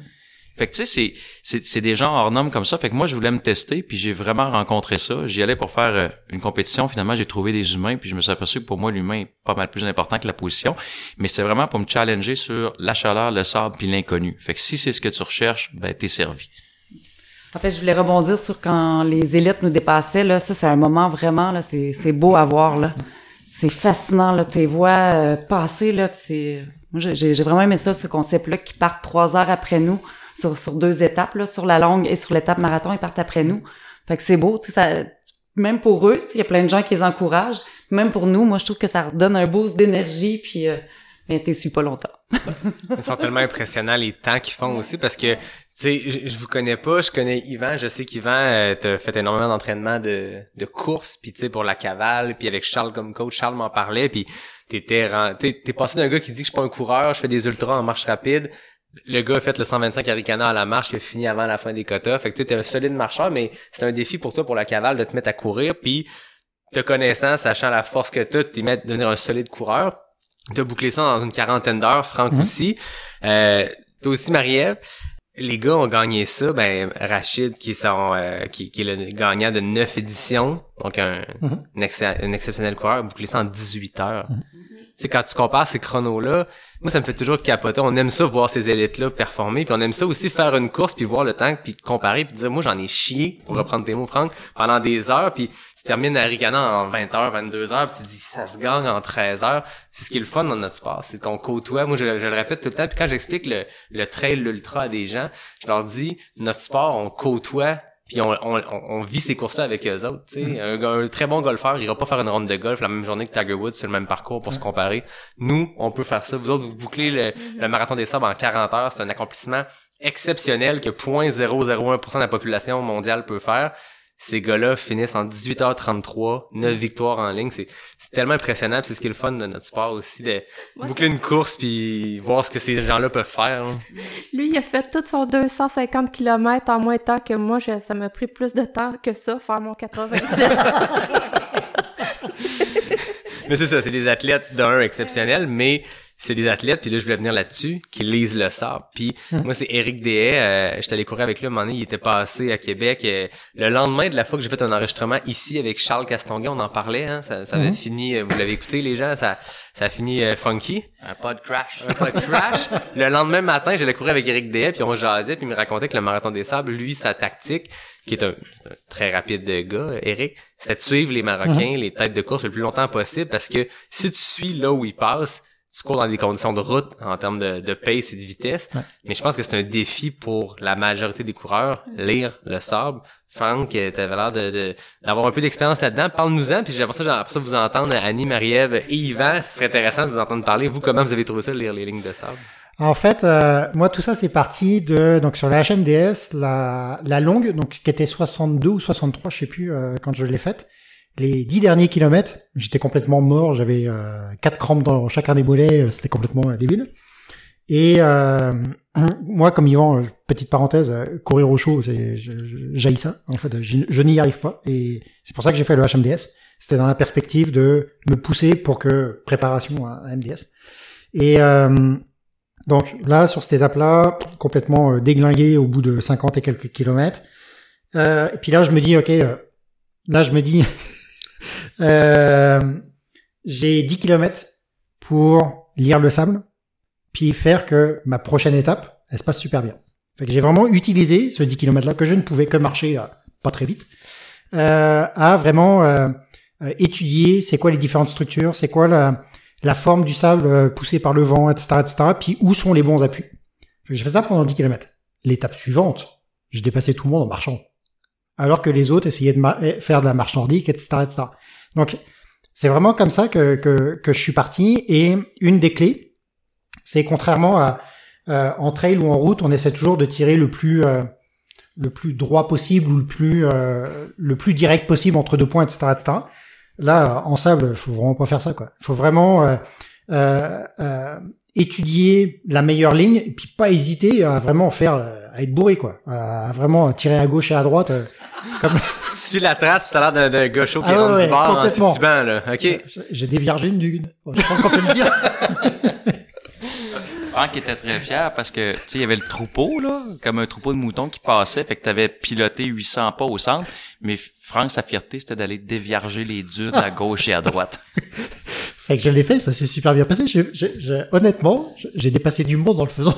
C'était super, super, super simple. Mais euh, mais ça, puis dans la dernière euh, dernière ou avant avant dernière étape, je sais plus. euh, à un moment donné, on, on prenait vraiment des des euh, des euh, des crêtes de dunes euh, qui étaient complètement vierges et c'était en plus c'est super bien parce que t'es t'es le premier à passer là et tout. Donc c'est super beau. T'es t'es pas dans les pas de tout le monde. Euh, t'es sur un sol qui est quand même super su- super sympa. là. Je veux pas dire que tu t'enfonces pas parce que tu t'enfonces quand même un peu. Après ça dépend un peu de tes palettes. Là. Euh, moi j'étais avec des des speed goats que tu connais très très bien. Oui. Euh, avec une pointure supplémentaire. Donc en plus euh, j'étais euh, c'était des palmes. Donc euh, c'est bien. Tu t'enfonces un peu Ah, moins. le, le speed goat en wide, c'est c'est une Ouais. bonne raquette, là. Ça, ça, ça aide bien. donc, euh, donc moi j'étais en plus avec ça, mais euh, mais oui, c'est en fait il faut prendre le temps de de vraiment lire, puis vraiment sortir des sentiers battus, hein, parce que quand c'est quand ça a été défoncé par euh, 500 personnes devant toi, c'est sûr que tu vas t'enfoncer quoi. Marie-Ève, comment c'était de ton côté la lecture des lignes? Ah, en fait, moi, je suis vraiment, euh, je suis vraiment à l'opposé de Franck. ça, c'est un peu comme mon sac à dos. Tu sais, moi, je, vais courir, je mets mon sac, je l'installe pas, je suis partie, là. C'est, je suis un peu, un peu comme ça pour la lecture. Bonne anecdote. ça aussi. Oui, c'est ça. Puis, euh, dans le fond, j'ai pas vraiment lu le sable. Ce que je faisais, c'est que là, quand je commençais à enfoncer, je regardais ceux en avant de moi. Puis là, si ça allait un peu à droite ou un peu à gauche, puis là, j'ess- j'allais voir à droite si c'était bien, ou sinon j'allais voir à gauche si c'était bien. Fait que j'essayais un peu de copier euh, les gens en avant de moi. Mais c'est vrai que j'ai comme pas, euh, je me suis pas trop attardée à, essayer de comprendre ou la lecture, mais moi, vous dites que la neige a pas aidé. Moi, j'ai pas de tapis roulant chez moi. Fait que je me suis entraînée. On a eu un, hiver assez débile mental Ouais. cette année. Donc, euh, j'ai couru tout l'hiver dehors. Puis à Montréal aussi, il y en a eu de la neige, puis il y en a eu de la slush, puis il y en a eu... euh, Fait que pour moi, moi, je trouve que ça a été vraiment une belle pratique parce que musculairement, tu sais, c'est ça. Puis le sable, quand t'enfonces, je trouve que c'est ça aussi. Fait que moi, ça m'a pas, euh, ça m'a pas tant dérangé. J'ai pas senti que ça me, que ça m'épuisait. Fait que, mais c'est vrai que la lecture, j'ai pas été, euh, j'aurais pu être plus efficace puis m'y attarder, mais je l'ai pas fait. Mais on a eu un hiver qui avait beaucoup de ce que Jeff Tapp du Gaspésia appelle de la litière à chat. Tu sais, quand le pied part un peu de tout bord de côté, Ouais. c'est une sorte de neige. qui- Il y a des hivers où on en a beaucoup moins, c'est super tapé, c'est super froid. Il y a beaucoup, beaucoup de matins où on avait ça, puis tant mieux, ça peut aider. Je me rappelle d'hiver que tu me contais, maintenant on s'était parlé, euh, tu me disais, ah, Charles il m'envoie faire euh, demain, euh, c'était le lendemain qu'on faisait notre, notre journée Everest, qu'il fallait que tu fasses en une heure et demie, deux heures, dans la litière à chat. Fait, que- fait que tu trouves une place où il y avait de la neige un peu molle, puis t'apprends à courir quand ça part tout bord de côté. Peut-être que le, la, la texture est pas la même, ça demeure que c'est pas de l'asphalte, c'est pas de la trail, c'est de courir quand le pied s'enfonce part tout bord de côté. Oui, puis je préfère bien plus dans le sable parce que l'hiver, t'as froid aux pieds, t'es mouillé, c'est dégueulasse. Puis moi, les gars, ils aiment pas courir à la chaleur. Moi, j'adore courir à la chaleur. Moi, je peux courir un marathon à 30 degrés puis ça me ça me dérange pas du tout. Fait que moi, c'est des aspects que, qui me dérangent pas. Je pense que c'est pour ça que je choisissais le désert. Puis j'étais même inquiète au début des nuits. J'avais peur d'avoir froid. Ouais. Je me suis pris un manteau de douane parce que j'avais peur puis il a fait froid. C'est la première nuit, on a eu froid, là. Mais, euh, c'est ça. Fait que- Toi, Annie, la lecture euh, du sable, comment ça s'est passé? Euh, ben moi, en fait, euh, je me rappelle pas trop de ma course, à vrai dire, parce que j'ai été la, presque toute ma course, je l'ai faite seule, moi. Puis j'ai été beaucoup à l'intérieur de moi-même, donc il y a plusieurs pans de la course que j'ai totalement oublié parce que j'étais dans un esprit, je vais dire, de méditation. Par contre, euh, la première journée, j'avais parlé à quelques personnes, dont euh, Samir, qui avait déjà fait la course une fois, puis m'a donné des petits euh, trucs pour euh, monter sur les dunes. Puis il disait de passer à des endroits où ce que personne n'avait passé, puis où est-ce qu'il y avait des rayures, c'était un petit peu plus dur. J'ai essayé cette technique-là, puis ben moi, ça m'a pas convenu. Euh, je me rappelle qu'une journée, entre autres, je, je crois que c'est dans la tempête de sable, euh, on avait des grosses dunes à monter, il me semble, c'est c'est- c'est la deuxième ou troisième journée. Puis mon truc, ça a été de me coller à un participant, puis de monter dans ses pas. Donc, ça me faisait comme euh, des escaliers. Ça, ça je me rappelle que j'ai fait ça, puis mon pied, il était vraiment... euh, vra- vraiment, ça faisait euh, vraiment un escalier. Donc, pour ça, c'était facile. Puis l'autre partie où ce a eu beaucoup de sable, c'était la journée de la longue, puis le fait de l'avoir fait de nuit, je voyais pas le sol. Donc euh, moi, mon souvenir de, la longue, c'est qu'on était dans un carré de sable euh, vraiment euh, comme celui que les enfants jouent au parc, très mou. Mais le fait que je le voyais pas, je pense que ça a aidé mon cerveau de trouver ça moins difficile. Donc, de toute façon, moi, personnellement, j'ai pas été capable la nuit de faire la lecture de, de rien, là. Mais euh, moi, c'est comme ça que j'ai j'ai fait ma course. Je trouve ça intéressant ce que tu parles de l'aspect méditation. Ouais. On le vit souvent des moments dans des courses, d'entraînement, on se retrouve seul. Ouais. Ça dure quelques heures, quelques minutes, peu importe. Là, tu l'as vécu pendant des jours. Ouais. Est-ce que c'était ça? Est-ce que c'était quelque chose que tu allais rechercher là aussi? Est-ce que tu étais contente de te retrouver dans ce moment-là de méditation ou de Oui, ça? en fait, euh, au début, je l'ai pas dit, mais moi, entre autres, un, une des, à, à part l'aspect marketing, c'était pour aller à la rencontre de moi parce que quand on fait des entraînements puis qu'on on pousse, je vais dire ça dans mes mots là, c'est que souvent on a tendance à ouvrir des petites boîtes à émotions. Puis ces petites boîtes là, des fois, elles sont pas tout le temps le fun. Fait que j'ai tendance à pas me pousser en course pour pas aller jouer là parce que j'ai j'avais pas envie de gérer ça. Par contre, là, au Marathon des Sables, une des raisons aussi pourquoi je l'ai faite à la marche, c'est que je savais pas à quoi m'attendre. Mais finalement, les petites boîtes qui se sont ouvertes, ça a été juste du beau. Ben, presque juste du beau. Parce que c'est sûr qu'il y a eu certains moments plus difficiles, mais ça, ça a été une belle surprise pour moi. Fait que le fait d'avoir fait ma course, puis je, je, je sais pas, ben, je sais que Frank et euh, Yvan l'ont fait à deux, mais moi, j'étais tout seul tout le temps, tout le temps, tout le temps. Euh, deux exceptions, la première journée, puis euh, la nuit de la longue, j'ai rencontré quelqu'un, puis on a fait équipe ensemble, mais sinon, ma course seule, tout le temps. En fait, ça a été la même chose moi aussi. Comme Annie, j'ai fait ma course euh, toute seule tout le long, à part la longue euh, la, la longue étape que au dernier CP, on s'est retrouvés, Yvan, Franck et moi, fait qu'il restait 10 km pour la fin. Donc on a fini les derniers 10 km ensemble, mais sinon ça a été les seuls 10 km que j'ai été avec des gens. Sinon à certaines journées, ben on se croisait mais j'ai jamais couru avec personne, on dirait que personne était à mon rythme, puis j'étais au rythme de personne. Mais j'ai trouvé ça le fun. Parce que moi aussi, je trouve que c'est de la, de la méditation. Tu finis par, par rentrer, tu médites, tu, tu réfléchis, tu, euh, moi, c'est ça, j'adore ça. Puis je trouve que on, on passait tous les autres moments ensemble à interagir, à échanger. Fait que je trouvais ça le fun, cette portion-là, de la vivre seule. Puis on voit beaucoup d'images du marathon des sables quand ils le vendent de ces grands moments-là où t'es es seul au monde parce qu'il y a des belles photos où t'es un coureur seul sur une dune puis il y a personne à des kilomètres à la ronde. Je comprends qu'il y a quasiment 1000 coureurs. Quand on est seul dans ces moments-là, est-ce que le pack réussit à se à s'extensionner, pas s'extensionner, mais à se séparer, à se diviser pour se sentir justement comme ça seul au monde? Totalement. Dans mon cas, en tout cas, j'étais pas mal tout le temps seule.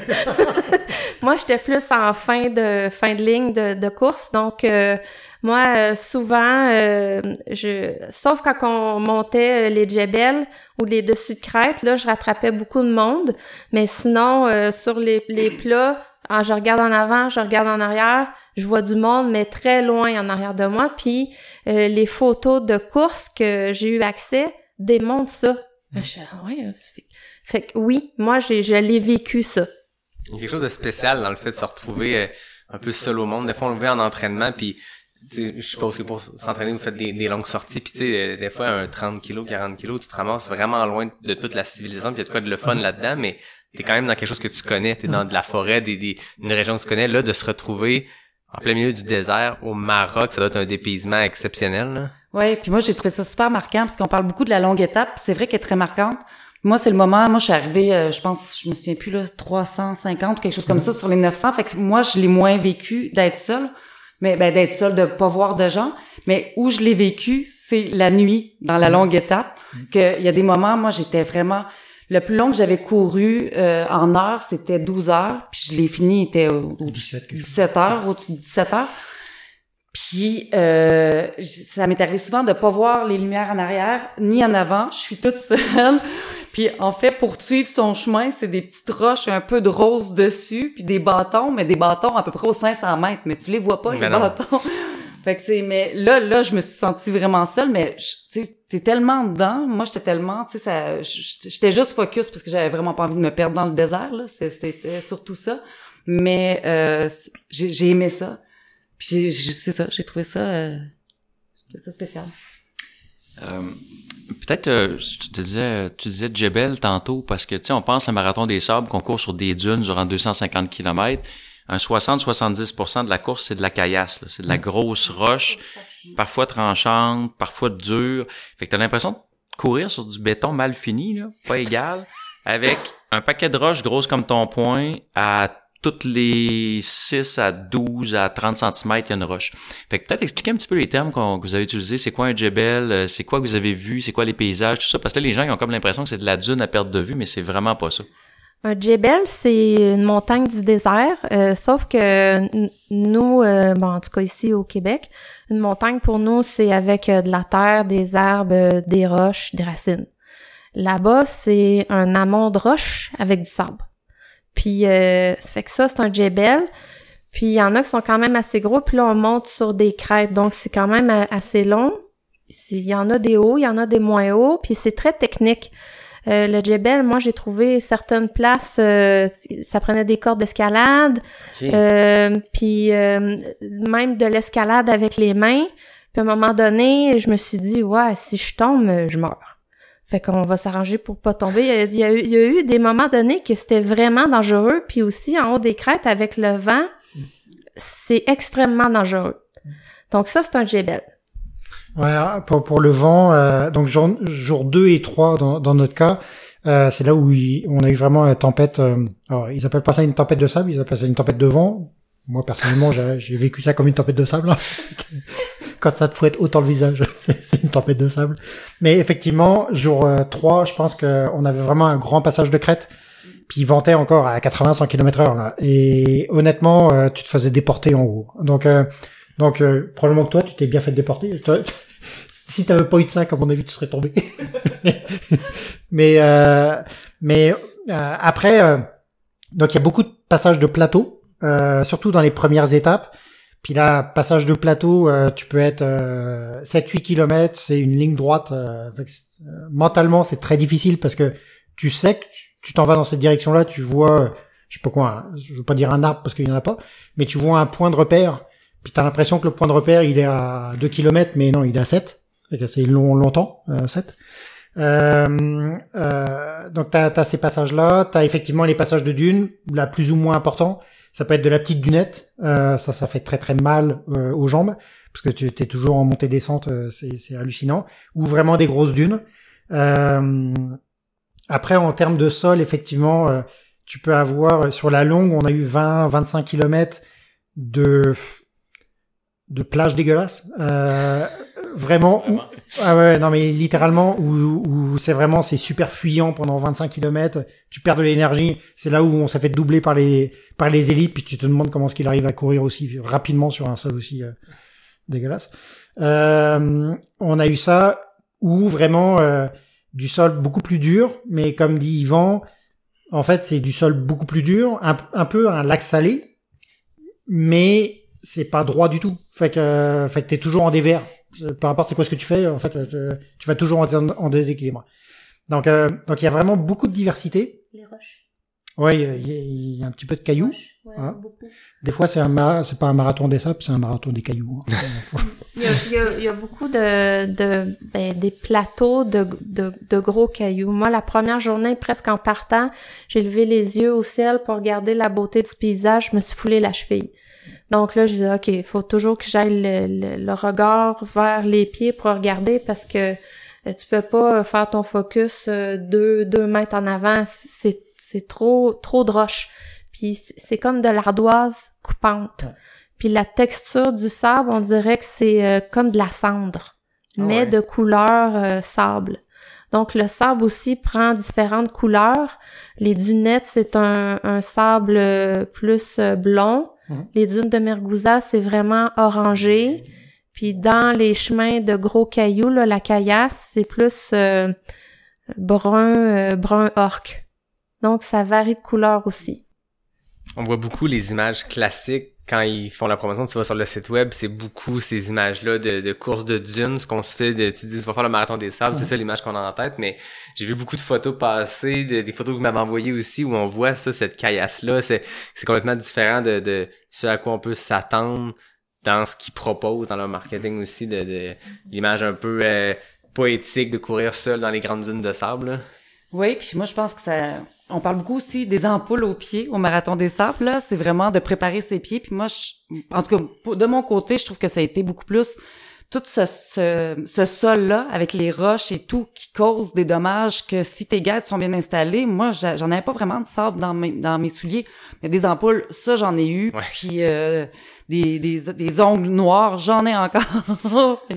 Mais je pense que c'est beaucoup ça. C'est c'est vrai que euh, moi, c'était une grande surprise. Je pensais pas qu'il y aurait autant de roches. Puis Yvan nous l'avait souligné sur une photo quand on était dans notre groupe Facebook avant de s'y rendre.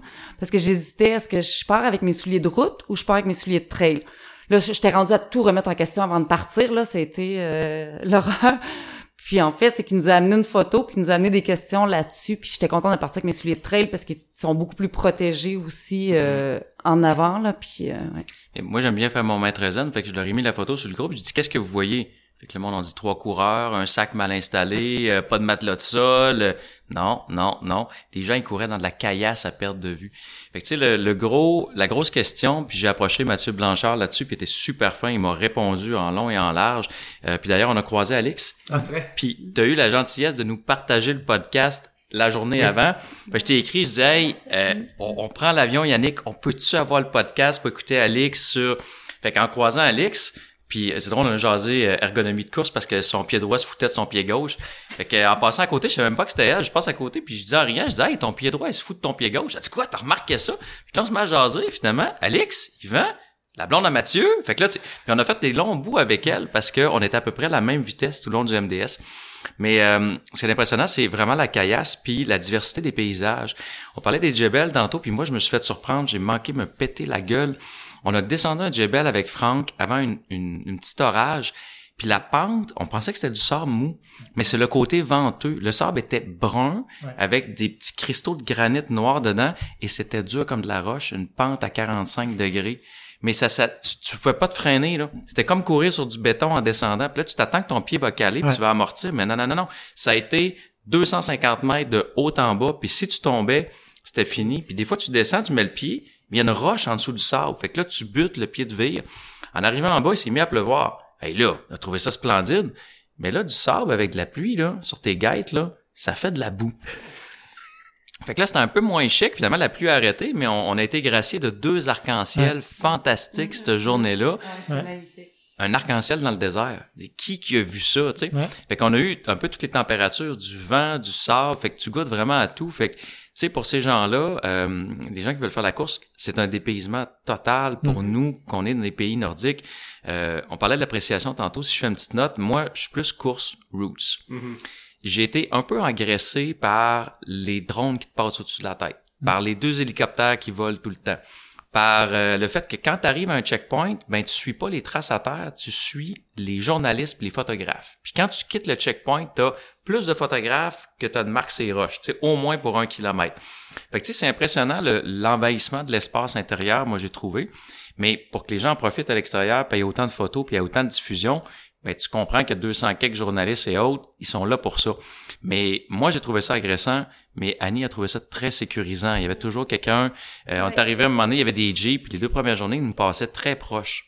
À la limite, c'était dangereux. Il y a des gens qui ont crié. Tu sais, des petits John buggy, là, puis les gens sont contents. Écoute, le paradis, là.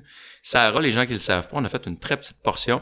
C'est 9 millions de kilomètres carrés. C'est 5000 kilomètres par 3500. C'est tout le nord de l'Afrique. Fait que nous autres, on, a effleuré le carré de sable. Tu sais, j'ai dit, on a mis les pieds dans le plus grand carré de sable du monde.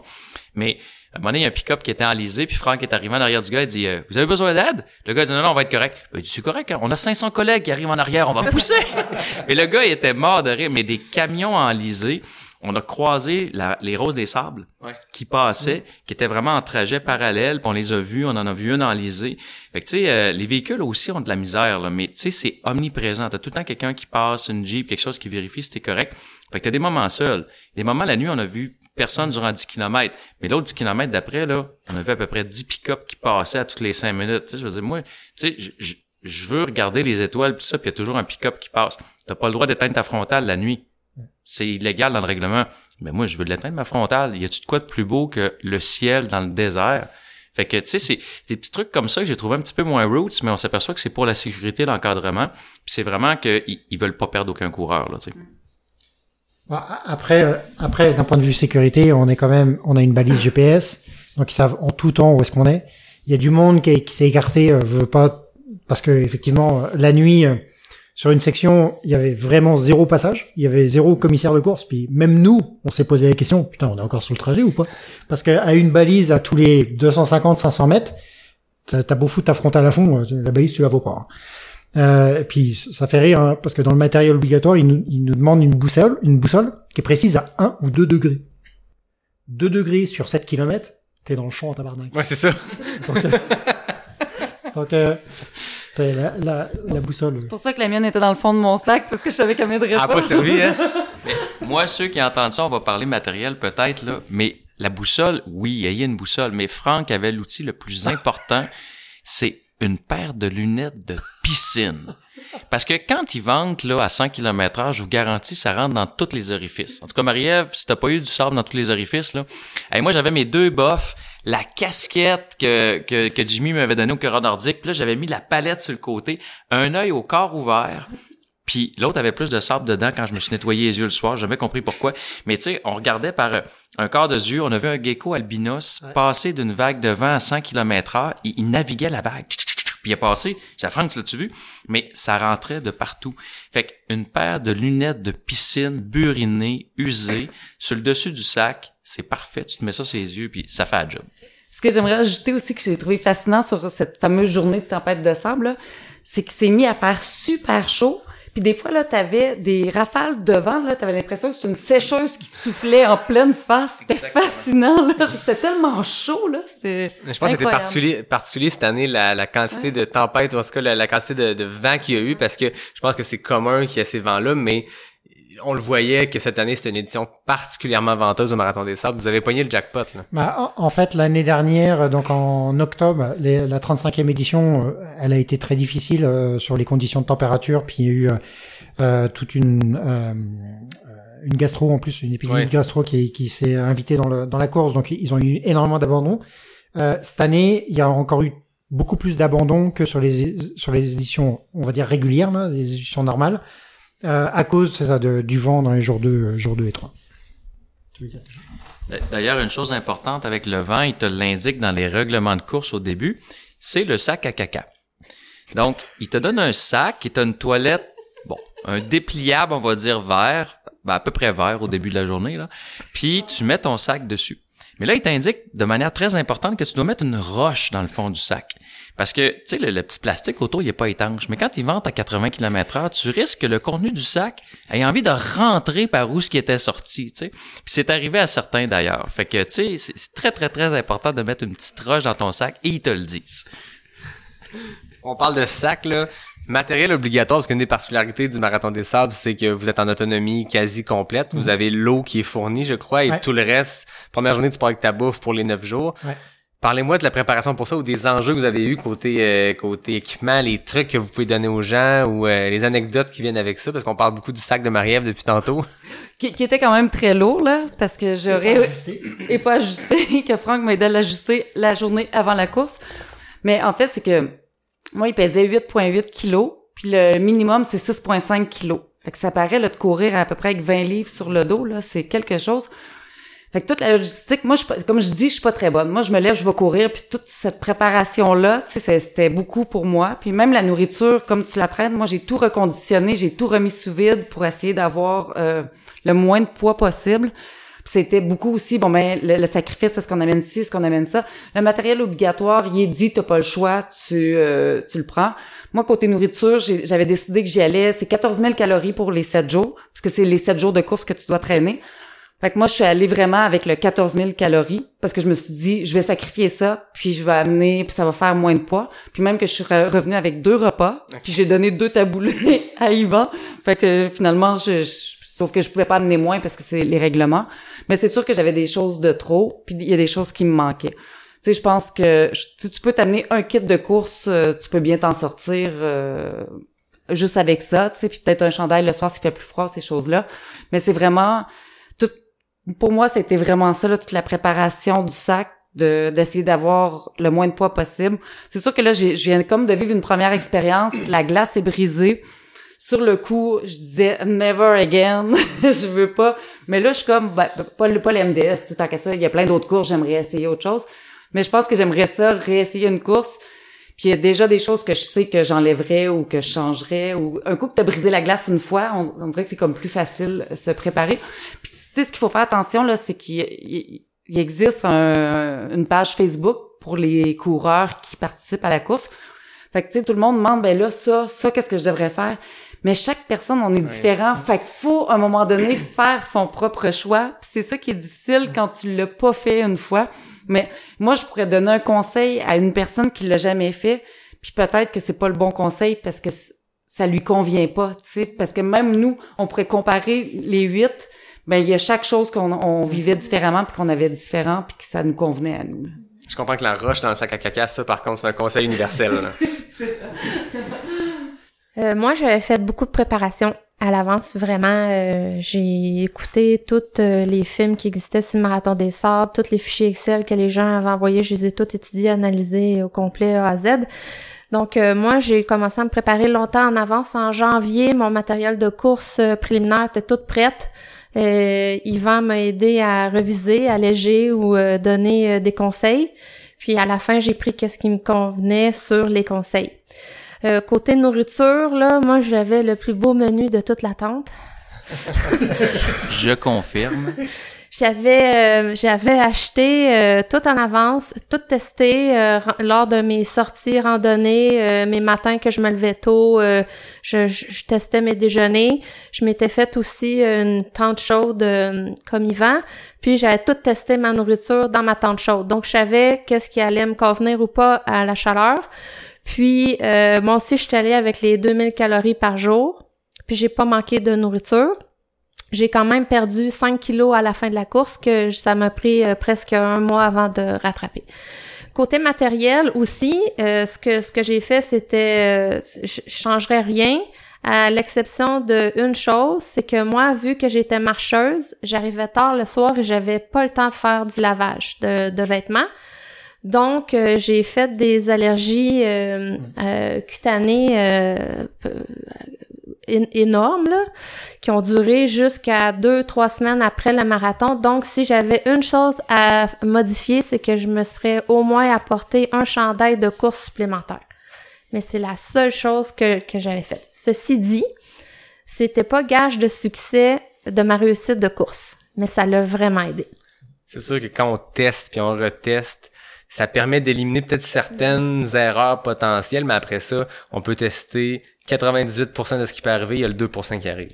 Oui, puis euh, ce que j'avais pas prévu, c'est que euh, mon sac, je l'ai fait et refait des dizaines de fois chez moi dans mon salon.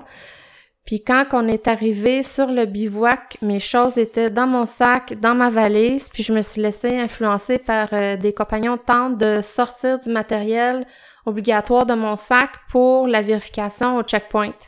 Moi, ça a eu comme effet que ça m'a désorganisé, puis j'ai oublié, j'ai oublié des médicaments. Donc, euh, ça, je, ben, ça n'a pas eu de gros impact, mais quand même. Donc, la prochaine fois, c'est vraiment me fier à mon instinct. Puis la proximité des gens aussi, là, euh, moi, j'ai j'ai été surprise par euh, les huit personnes dans la tente. Ça m'a vraiment déstabilisé. Fait que la prochaine fois, mon sac est toute prête dans ma valise, puis il est prête pour le checkpoint du samedi. J'ai entendu quelque chose dans ce que tu viens de dire qui est intéressant. La prochaine fois. Ouais. Est-ce que je comprends Non, que non. il y a un Non, projet qui va suivre le marathon des sables? Euh, Peut-être. ça va dépendre comment que je suis capable de convaincre les trois ici. ça. ben, Là, ça- je fais déjà du lobbying parce que moi, je suis pas une coureuse qui va faire des 300 km. En tout cas, c'est pas ma tasse de thé, pas à date. Fait que j'essaie de les amener à faire des courses qu'on pourrait être ensemble encore pour avoir du plaisir. Ben là, il y a quelqu'un plus difficile à convaincre parce que c'est trop petit, mais je travaille là-dessus. Écoute, on a plein de temps parce que là, on va faire l'épisode, on va le terminer éventuellement. Mais le but, c'est, on, on a d'autres bières, on a d'autres choses à jaser. Le lobbying peut continuer, c'est un bon moment pour ça. hein. Une anecdote intéressante parce que je pense que de toutes les gens que j'ai connus, Annie, c'est la personne qui a fait le plus de préparation pour le MDS. Parce que tu sais, elle était engagée comme deux ans avant. Et tu comprends que là, préparation, euh, tu sais, euh, un petit down mental, on le fait, oups, encore cancellé. Fait que là, tu sais, elle était vraiment prête. Puis euh, quand je lui ai parlé de la chambre à chaleur, j'ai dit, t'as-tu essayé ça? Fait que, ah non. Fait qu'elle s'est craquée à la chambre à chaleur. Ben, je l'ai appelé le soir. Elle était sur la glace, les deux pieds sur le divan, puis elle a fait un coup de chaleur qui a duré 24 heures. Fait que tu sais, il parlait à elle, tu sais, moi je pas dit ça. il faut, ben, il faut toujours que tu te challenges dans des conditions réelles. Tu sais, mon coach dit toujours ça, je l'ai toujours dit aux gens. Fait que c'est quoi les conditions? Moi, j'avais des problèmes à chaleur, fait que j'ai commencé vraiment tôt en janvier, chambre à chaleur à côté, genre 12 heures, 15 heures, 16 heures par semaine. Puis quand j'ai conseillé ça à Annie, ben, elle a essayé ça, ben, la première fois, elle l'a fait 3 heures. Tu sais, je dis, Annie, c'est la première fois que j'ai fait 20 minutes, tu sais. Fait que là, en a eu pour son argent, mais là, ça a comme décliqué que, oh, là, OK, ce bout-là, ça marche pas. Fait que vraiment, les gens, quand vous faites des courses hors normes, vous testez dans des situations réelles. Euh, quand j'ai fait la spine, je montais puis je démontais mon sac, pas de frontal. Des fois que je manque de batterie, il y a un problème, j'étais capable de tout localiser, monter, démonter dans mon sac au noir. Je me mets dans la garde-robe puis fait que mettez-vous dans des conditions réalistes. Ça c'est le meilleur conseil. En plus, je suis la seule qui a testé le matelas de sol à la maison. T'as dormi dessus? Ouais. Les autres, ils faisaient pas ça, là. Puis là, moi, je leur envoyais sur notre Facebook des, des... Oui, oui, toi. Mais... Yvan fait dire qu'il l'a fait lui Ouais, aussi. ouais.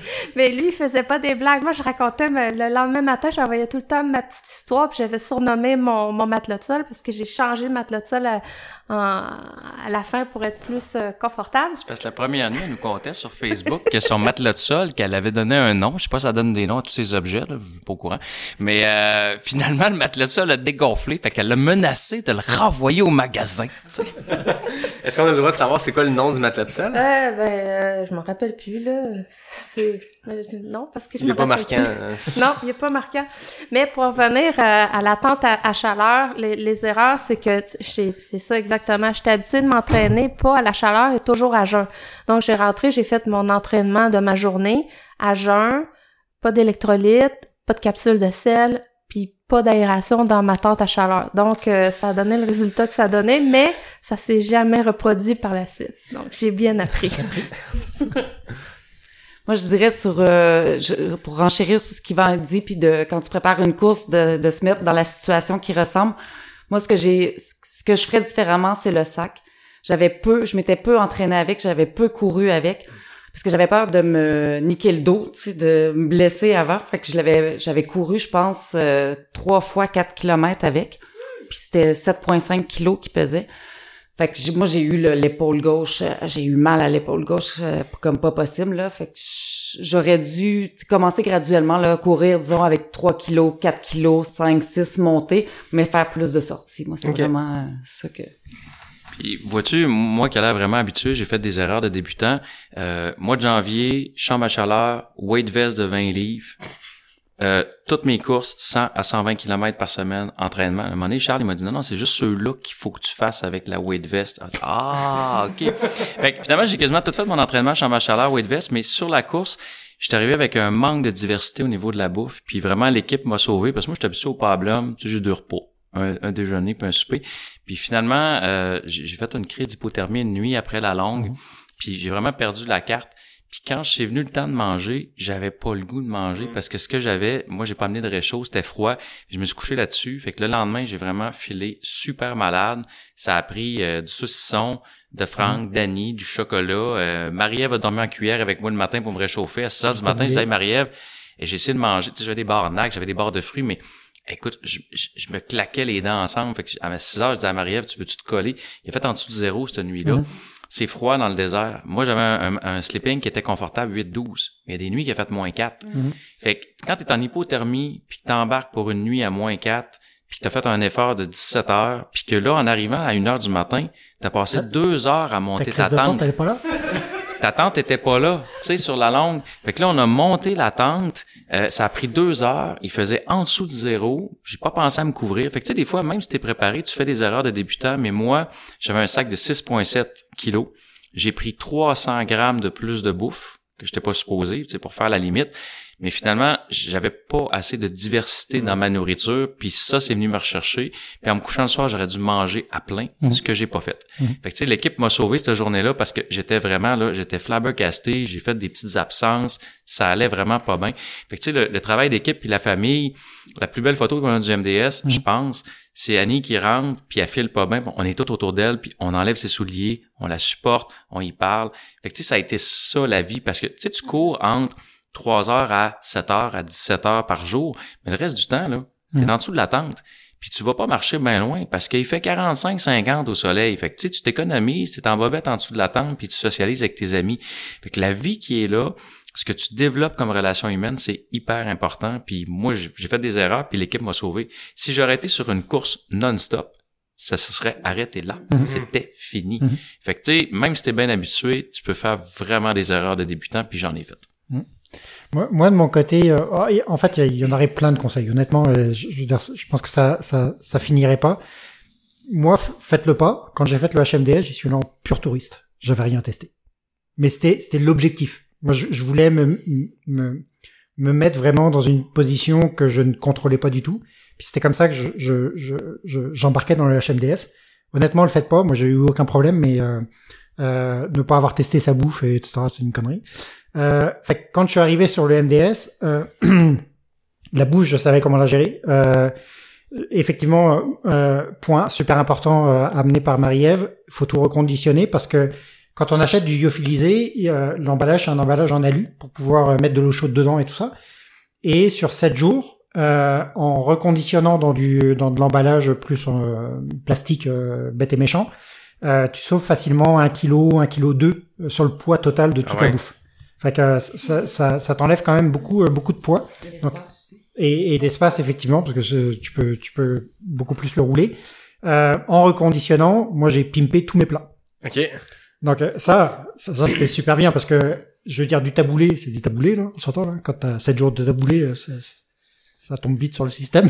Il mettait du Mais- chocolat dans son tablier. Non, j'ai pas mis du chocolat dans le taboulé. J'en ai mis dans beaucoup d'autres plats, mais pas dans, dans, dans le taboulé. Mais, euh, mais avoir une diversité de taboulés différents, c'est super génial. Euh, moi, j'avais, euh, j'avais, j'avais du gratin dauphinois. Je veux dire, après, je me suis fait plaisir dans plein de plats. Donc ça, c'est super intéressant. Euh, moi, comme Yvan, je suis parti euh, assez relativement ber, ber minimal. Euh, fait que j'avais pas de matelas de sol, j'avais pas de réchaud. Euh, après, il y a toujours du soleil dans le désert. Fait que c'est facile de manger pas froid. Après, tu manges Mm. pas forcément chaud, mais tu, tu manges pas froid non plus. Donc manger tiède, c'est facile. Euh, fait que moi, je suis vraiment parti, c'est ça, relativement minimal. Euh, ce qui est, euh, ce que j'ai ajouté, je suis parti aussi avec 8, euh, 8 et demi, 8.8 kilos. Mais là-dessus, j'avais du pastis, j'avais du saucisson. Donc, Ça, ça, ça, faut le compter, hein. Franck, on a bu du pastis avant de partir, un petit verre, puis tu sais, moi j'avais arrêté l'alcool. Avant les cours, j'arrêtais tout le temps l'alcool, le café, tout, c'est pour arriver clean. Il a traîné une bouteille de plastique reconditionnée avec du pastis. Et on l'a bu à la Euh, cinquième journée. à la cinquième journée, on s'est pris deux, trois pastis. Quand les gens sont arrivés, on était déjà un peu arrondis. Fait que le gars, il est minimum sur ses calories, mais il traîne une demi-bouteille de pastis. Pendant cinq étapes. C'est ça. Après, ce qui est important, c'est c'est d'avoir des moments de plaisir. Fait que moi, c'était des M&M's, c'était euh, du pastis, c'était du saucisson. Et puis c'est, même si effectivement ça te coûte 500 grammes, ok, ça te coûte 500 grammes. De toute façon, euh, ce qu'il faut garder en perspective, c'est que plus tu avances dans les journées, moins ton, ton sac il pèse lourd. Ouais. Donc finalement, ton 500 grammes de ta première journée, bah ta deuxième journée, tu l'as déjà plus ton 500 grammes, tu l'as déjà bouffé. Fait que, fait que- fait que c'est pas, en fait, c'est pas grave. À la limite, le poids du début, euh, donc euh, comme dit Marie-Ève, c'est minimum 6.5, maximum 15. Quand j'ai fait le, le, le, le, le contrôle technique, il y a la pesée du sac. Le gars devant moi, il avait, ok, un, gros sac derrière, dire, il avait un gros sac, avec un sac qui était en bandoulière sous son sac, avec un sac devant. Quand il a pesé, il est sorti à 12 kilos. Moi, 12 kilos, c'est comme, putain, cave, tu vas vraiment avoir du mal. Le gars, il a sauté de joie en disant, eh ouais, super, je suis en dessous des 15 kilos. Ouais, ouais, t'es en dessous de 15 kilos. Je sais pas ce qu'il a fait la deuxième journée, il a dû liquider la moitié de son stock. Mais, à la limite, le poids, c'est pas si important. Tu tu pars à 8 ou à 9, c'est pas grave parce que tes deux premières journées, de toute façon, c'est des journées d'adaptation, fait que tu vas pas les pousser énormément.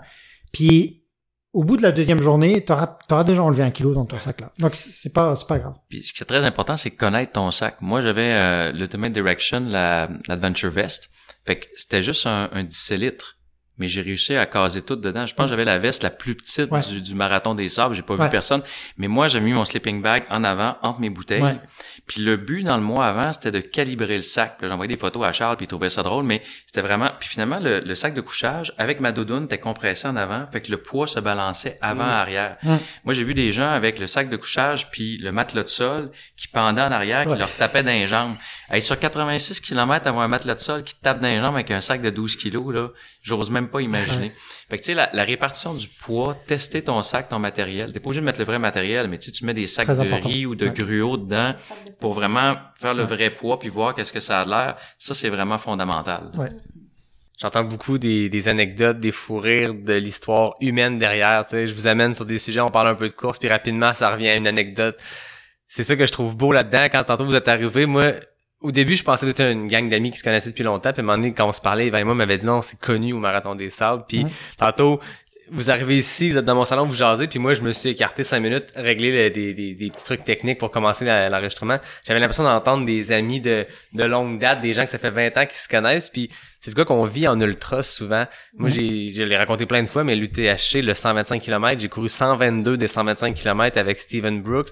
À la fin, on se connaissait dans une, une intimité puis des sujets que, il y a des gens que je côtoie depuis 10 ans que je les connais pas comme ça parce que il y a quelque chose de fort qui se crée quand t'es dans des moments plus difficiles, quand t'es plus, euh, euh, tu sais ça, je sais pas comment dire, euh, vulnérable. Mhm. Euh, je sens qu'il y a ça qui s'est créé. C'est quoi votre, votre plus beau souvenir, votre plus beau fou rire, le plus beau moment humain? S'il y en avait un que vous voulez raconter, pas qui veut commencer, qui en a un premier qui vient en tête, mais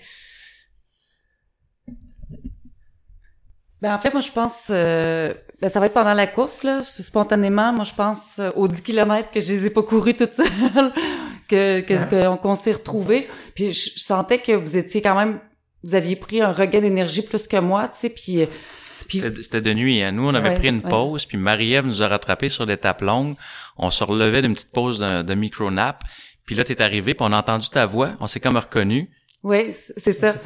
Puis euh, moi, c'est ça, c'est un beau moment parce que dans le fond, euh, ils m'ont attendu parce que je courais pas aussi vite. Puis Yvan était très, euh, oh, vous êtes correct, ça va, c'est bon, on continue. Tu sais, fait que ça a été, euh, ça a été un beau moment, tu sais, je trouve, euh, de partage puis de bien finir euh, le 17 heures de course. là. Moi, je, moi, c'est vraiment toute la course, honnêtement. En fait, tous les partages avec euh, avec Yvan, Euh, parce que moi, j'arrivais sur le MDS dans la perspective, oh, j'avais pas un besoin de, je vais dire voyage intérieur un peu comme Annie ou euh, je l'ai vécu sur le HMDS. Moi, c'est comme ça que j'ai fait le HMDS. C'était, je, je, je voulais le faire pour moi-même, pour savoir où, où est-ce que j'en étais, c'était quoi ce que je valais, etc., etc pour me retrouver intérieurement, pour aller euh, un peu attaquer quelques démons euh, intérieurs, là, sortir un peu des cadavres de, de, tout- de tout ça. Mais euh, donc, je suis arrivé sur la MDS, je voulais le vivre, je voulais pas le subir. C'était ça, le- c'était ça l'optique là. Peu importe c'était quoi la manière, la manière. Puis premier jour, ça a super cliqué euh, moi et Yvan. Et en fait, ça a été pour moi c'est c'est ça la plus belle histoire. Euh, de, en fait, j'ai pas un moment particulier. Il y en a plein des fous rires. Il y en a plein des des moments où euh, on était pliés en quatre, euh, puis on était les deux seuls cons à être pliés en quatre dans, dans tout le truc. Mais euh, il y en a eu plein des moments comme ça. Mais pour moi, c'est l'œuvre complète. Ouais. C'est c'est- c'est vraiment ça. Annie? Ben, il y en a eu plusieurs, sauf que pour moi, il y a un événement qui a été vraiment euh, marquant. C'est la, à la fin de la course, après le- l'étape marathon. Moi, c'est la journée que j'avais plus mon sourire puis que j'étais plus dans le plaisir. J'étais euh, fatiguée mentalement et physiquement, puis ma course, elle a été euh, difficile. Donc, euh, quand j'ai, j'étais arrivée à la ligne d'arrivée, j'ai, vraiment beaucoup pleuré. Puis après, je me suis calmée, puis je me suis allée à la tente, puis la, la tente est loin. Donc, quand je suis arrivée, eux, ils étaient déjà sous l'effet de deux, trois pastis. Fait que, il était, euh, l'air était à la fête, mais moi, avait plus de son qui sortait de ma bouche, puis c'est la photo que tantôt on parlait. Moi, j'ai droppé mon sac par terre, puis je me suis mis, euh, j'ai rentré dans la tente, je me suis mis en position euh, fétale, puis je me suis caché le visage et je me suis mis à pleurer jusqu'à temps que je sois plus capable de pleurer. J'ai pleuré longtemps, puis ça a fait dans la tente que j'étais à l'aise d'être vulnérable.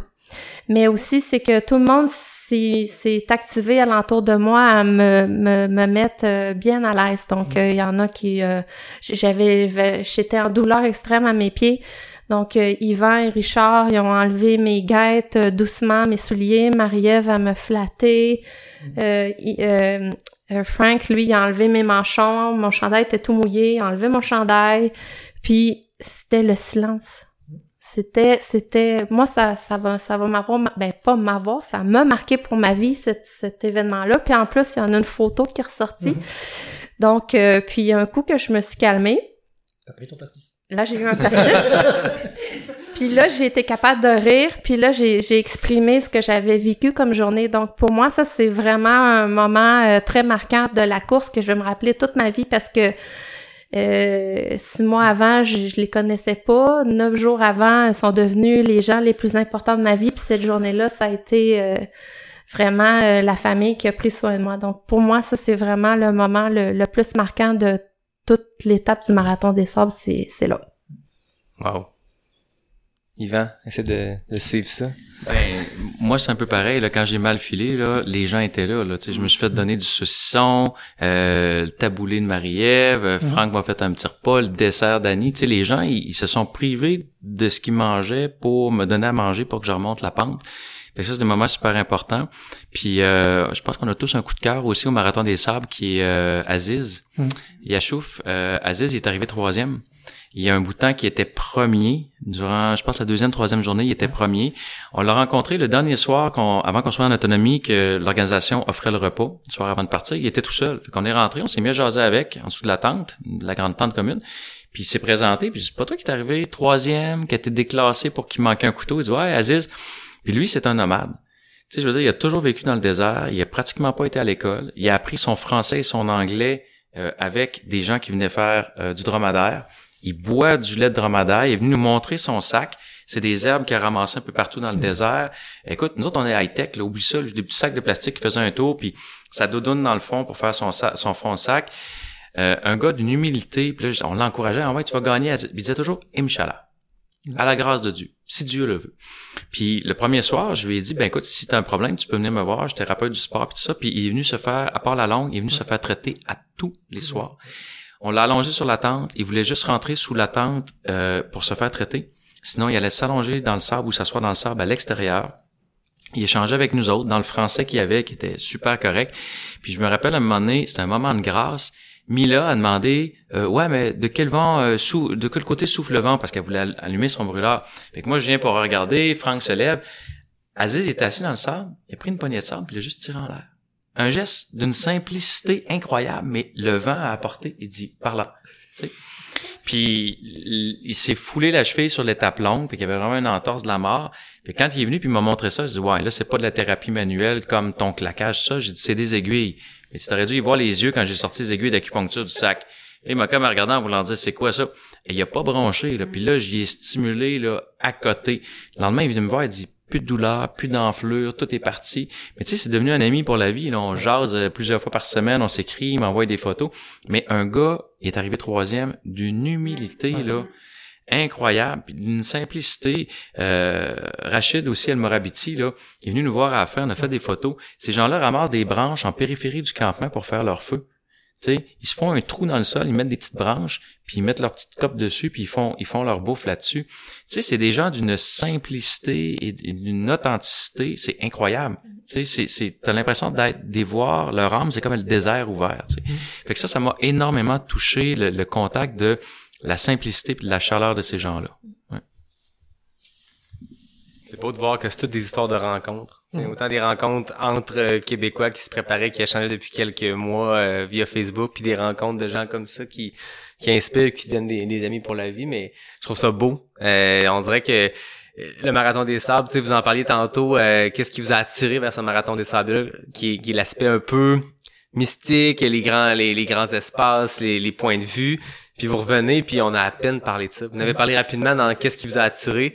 Mais après ça, c'est les rencontres humaines, c'est ça qui semble avoir primé sur euh, sur tout le reste. Puis Yvan qui a rencontré beaucoup beaucoup de photographes. non mais ça peut pas être parfait. on va changer le mot. Là. Je trouve qu'on est dans un mot qui est, qui est super beau. C'est une belle conclusion, mais je finis jamais ça sur des conclusions. Vous êtes des habitués, hein? Question éclair nac. Et là, je suis du côté de la table avec un, un genre de d'invité slash co-animateur. Euh, C'était pas par manque de temps de préparation, mais j'ai dit là, Yvan, t'as fait les questions éclair nac en tant qu'invité, d'abord, la première fois. T'as fait des questions éclairs, la version que je fais quand j'ai deux invités, que ce soit un couple ou deux amis, qui est de savoir est-ce qu'ils se connaissent bien? T'as fait les questions éclair NAC une deuxième fois quand on a fait euh, la journée Everest et t'as battu le record de tous les temps. 10 secondes pour 10 questions dans l'escalier du Cap Blanc à notre huitième montée. Là, je me suis dit, ce serait pas fair de faire refaire les questions. Là, Et le monde va commencer à trouver que comme si tu pas sorti du Yvan l'heureux. Là, c'est... fait que j'ai dit, Yvan, t'es le maître incontesté des questions éclair NAC. C'est toi qui vas les composer, puis c'est toi qui vas les poser à nos amis. Là, par contre, je sais pas comment faire ça parce que là, vous allez entendre les questions des autres. Il y a deux options. Soit on vous envoie dehors en punition, ou soit la personne qui passe en troisième aura un petit avantage. Fait-tu froid dehors? Ah, voilà, il y a Annie qui fait signe dehors, dehors. Annie qui nous jette. Ah oui, voilà, vous saurez que... J'espère qu'il fait pas trop froid. Je vais aller profiter, j'ai un, j'ai un spa derrière, fait que si vous voulez aller... euh, Vas-y,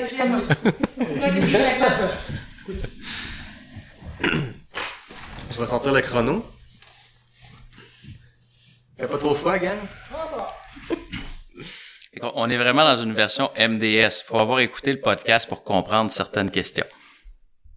Je vais partir ça dès que tu as fini de poser ta première question. Fait que les 10 questions éclair NAC. T'es prête, Annie? Oui. On va commencer dans, dans, dans un classique. Route ou trail? Les deux. Jebel, montée ou descente? Descendre. Sable ou neige? Sable. Sac à caca, une ou deux roches? Une. Désert, courir de jour ou de nuit? De nuit. Dune de Mergouza ou du net? Dinette. Kofnac ou saucisson? Saucisson. Ronfleur, plus gros, François ou Yvan? Euh, Yvan. Mettre le sol ou par terre? Sol. Post-course, bobette ou habillé? Euh, Bobette. 24 secondes, ça commence fort. Annie, tu peux aller remplacer... euh, Yvan qui pose pas ses questions assez vite. On va se les noter pour être sûr. Fait que c'est la vitesse aussi? Ouais, Annie, 24 secondes, donc euh, elle met la barre haute pour commencer. Je vais essayer de parler plus vite. T'es prête? Prête. Route ou trail? Route. Jebel, montée ou descente? Euh, montée. Sable ou neige? Sable. Sac à caca, une ou plusieurs? Roche. Une. Désert, courir de jour, courir de nuit? Jour. Dune de Mergouza ou du net? Euh, Mergouza. Gofnac ou saucisson? Saucisson. Pierre Ronfleur, François ou Yvan? François. Matelas de sol ou par terre? Matelas de sol. Post-course, bobette ou habillé? Bobette. Oh, 22 secondes! On va trancher 2 secondes. Enfin, vous pouvez tous rentrer parce qu'il reste juste Franck puis les, les deux autres filles, vous avez, euh, vous avez déjà entendu les questions. OK. Annie a eu 24 secondes. Marie-Ève est à 22 secondes. Puis moi, je suis froid, fait que... fait- je, je pars avec un handicap. Et tu, tu te rappelles, c'est du DNM, hein? C'est que c'est il y a un haut niveau de niaiserie, là. T'es prêt? Ouais, go. Route ou trail? Trail. Jebel, montée ou descente? Descente de dune. Sable ou neige? Sable. Sac à caca, une ou plusieurs roches? Deux. Désert, courir de jour ou courir de nuit? De nuit. Dune de Mergouza ou du net? Mergouza. Gofnac ou saucisson? Euh, saucisson. Pierre Ronfleur, François ou Yvan? François. Matelas de sol ou par terre? par terre. Post-course, bobette ou habillé? Euh, habillé. 22,8 secondes. C'est Annie, euh, non, c'est Marie-Ève qui a remporté parce qu'elle était à 22,2 secondes. Ça s'est joué par des centièmes de secondes. J'avais pas compris la question du ronfleur. Pour ça, j'ai dit Yvan. Mais non, c'est le ronfleur. Il est pas là pour se défendre, pour. Fra- François, j'étais trois personnes plus loin avec des bouchons puis je l'ai entendu. Fra- François, le sol, il vibrait. François, il y a des gens qui ont changé de temps. Et on dira Wow. pas qui.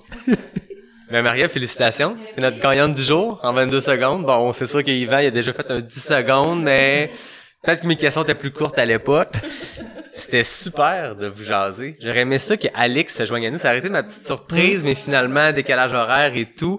Euh, quand je l'ai rencontré pré-course, on s'était dit, on va se faire un épisode post-course. Ça va venir. Est-ce que ça sera avant l'été? Est-ce que ça sera plus tard dans l'été quand on aura fait d'autres courses? Peut-être que je vais la recevoir à ce moment-là. C'est certain, on s'est parlé, elle et moi, on va refaire un podcast ensemble. On va pouvoir parler du marathon des sables. Mais j'étais quand même à, à mentionner sa performance. 24e femme avec un chrono de 37,59.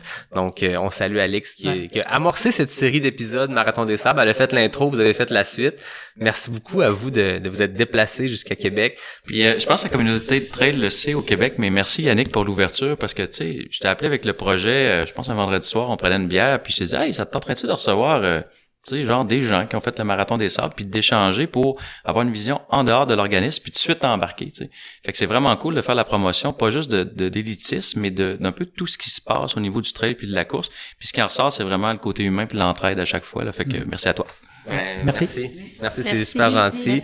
À tout le monde, je vous dis, ah ben non, je, je remercie David Hébert. Vous le savez, les habitués.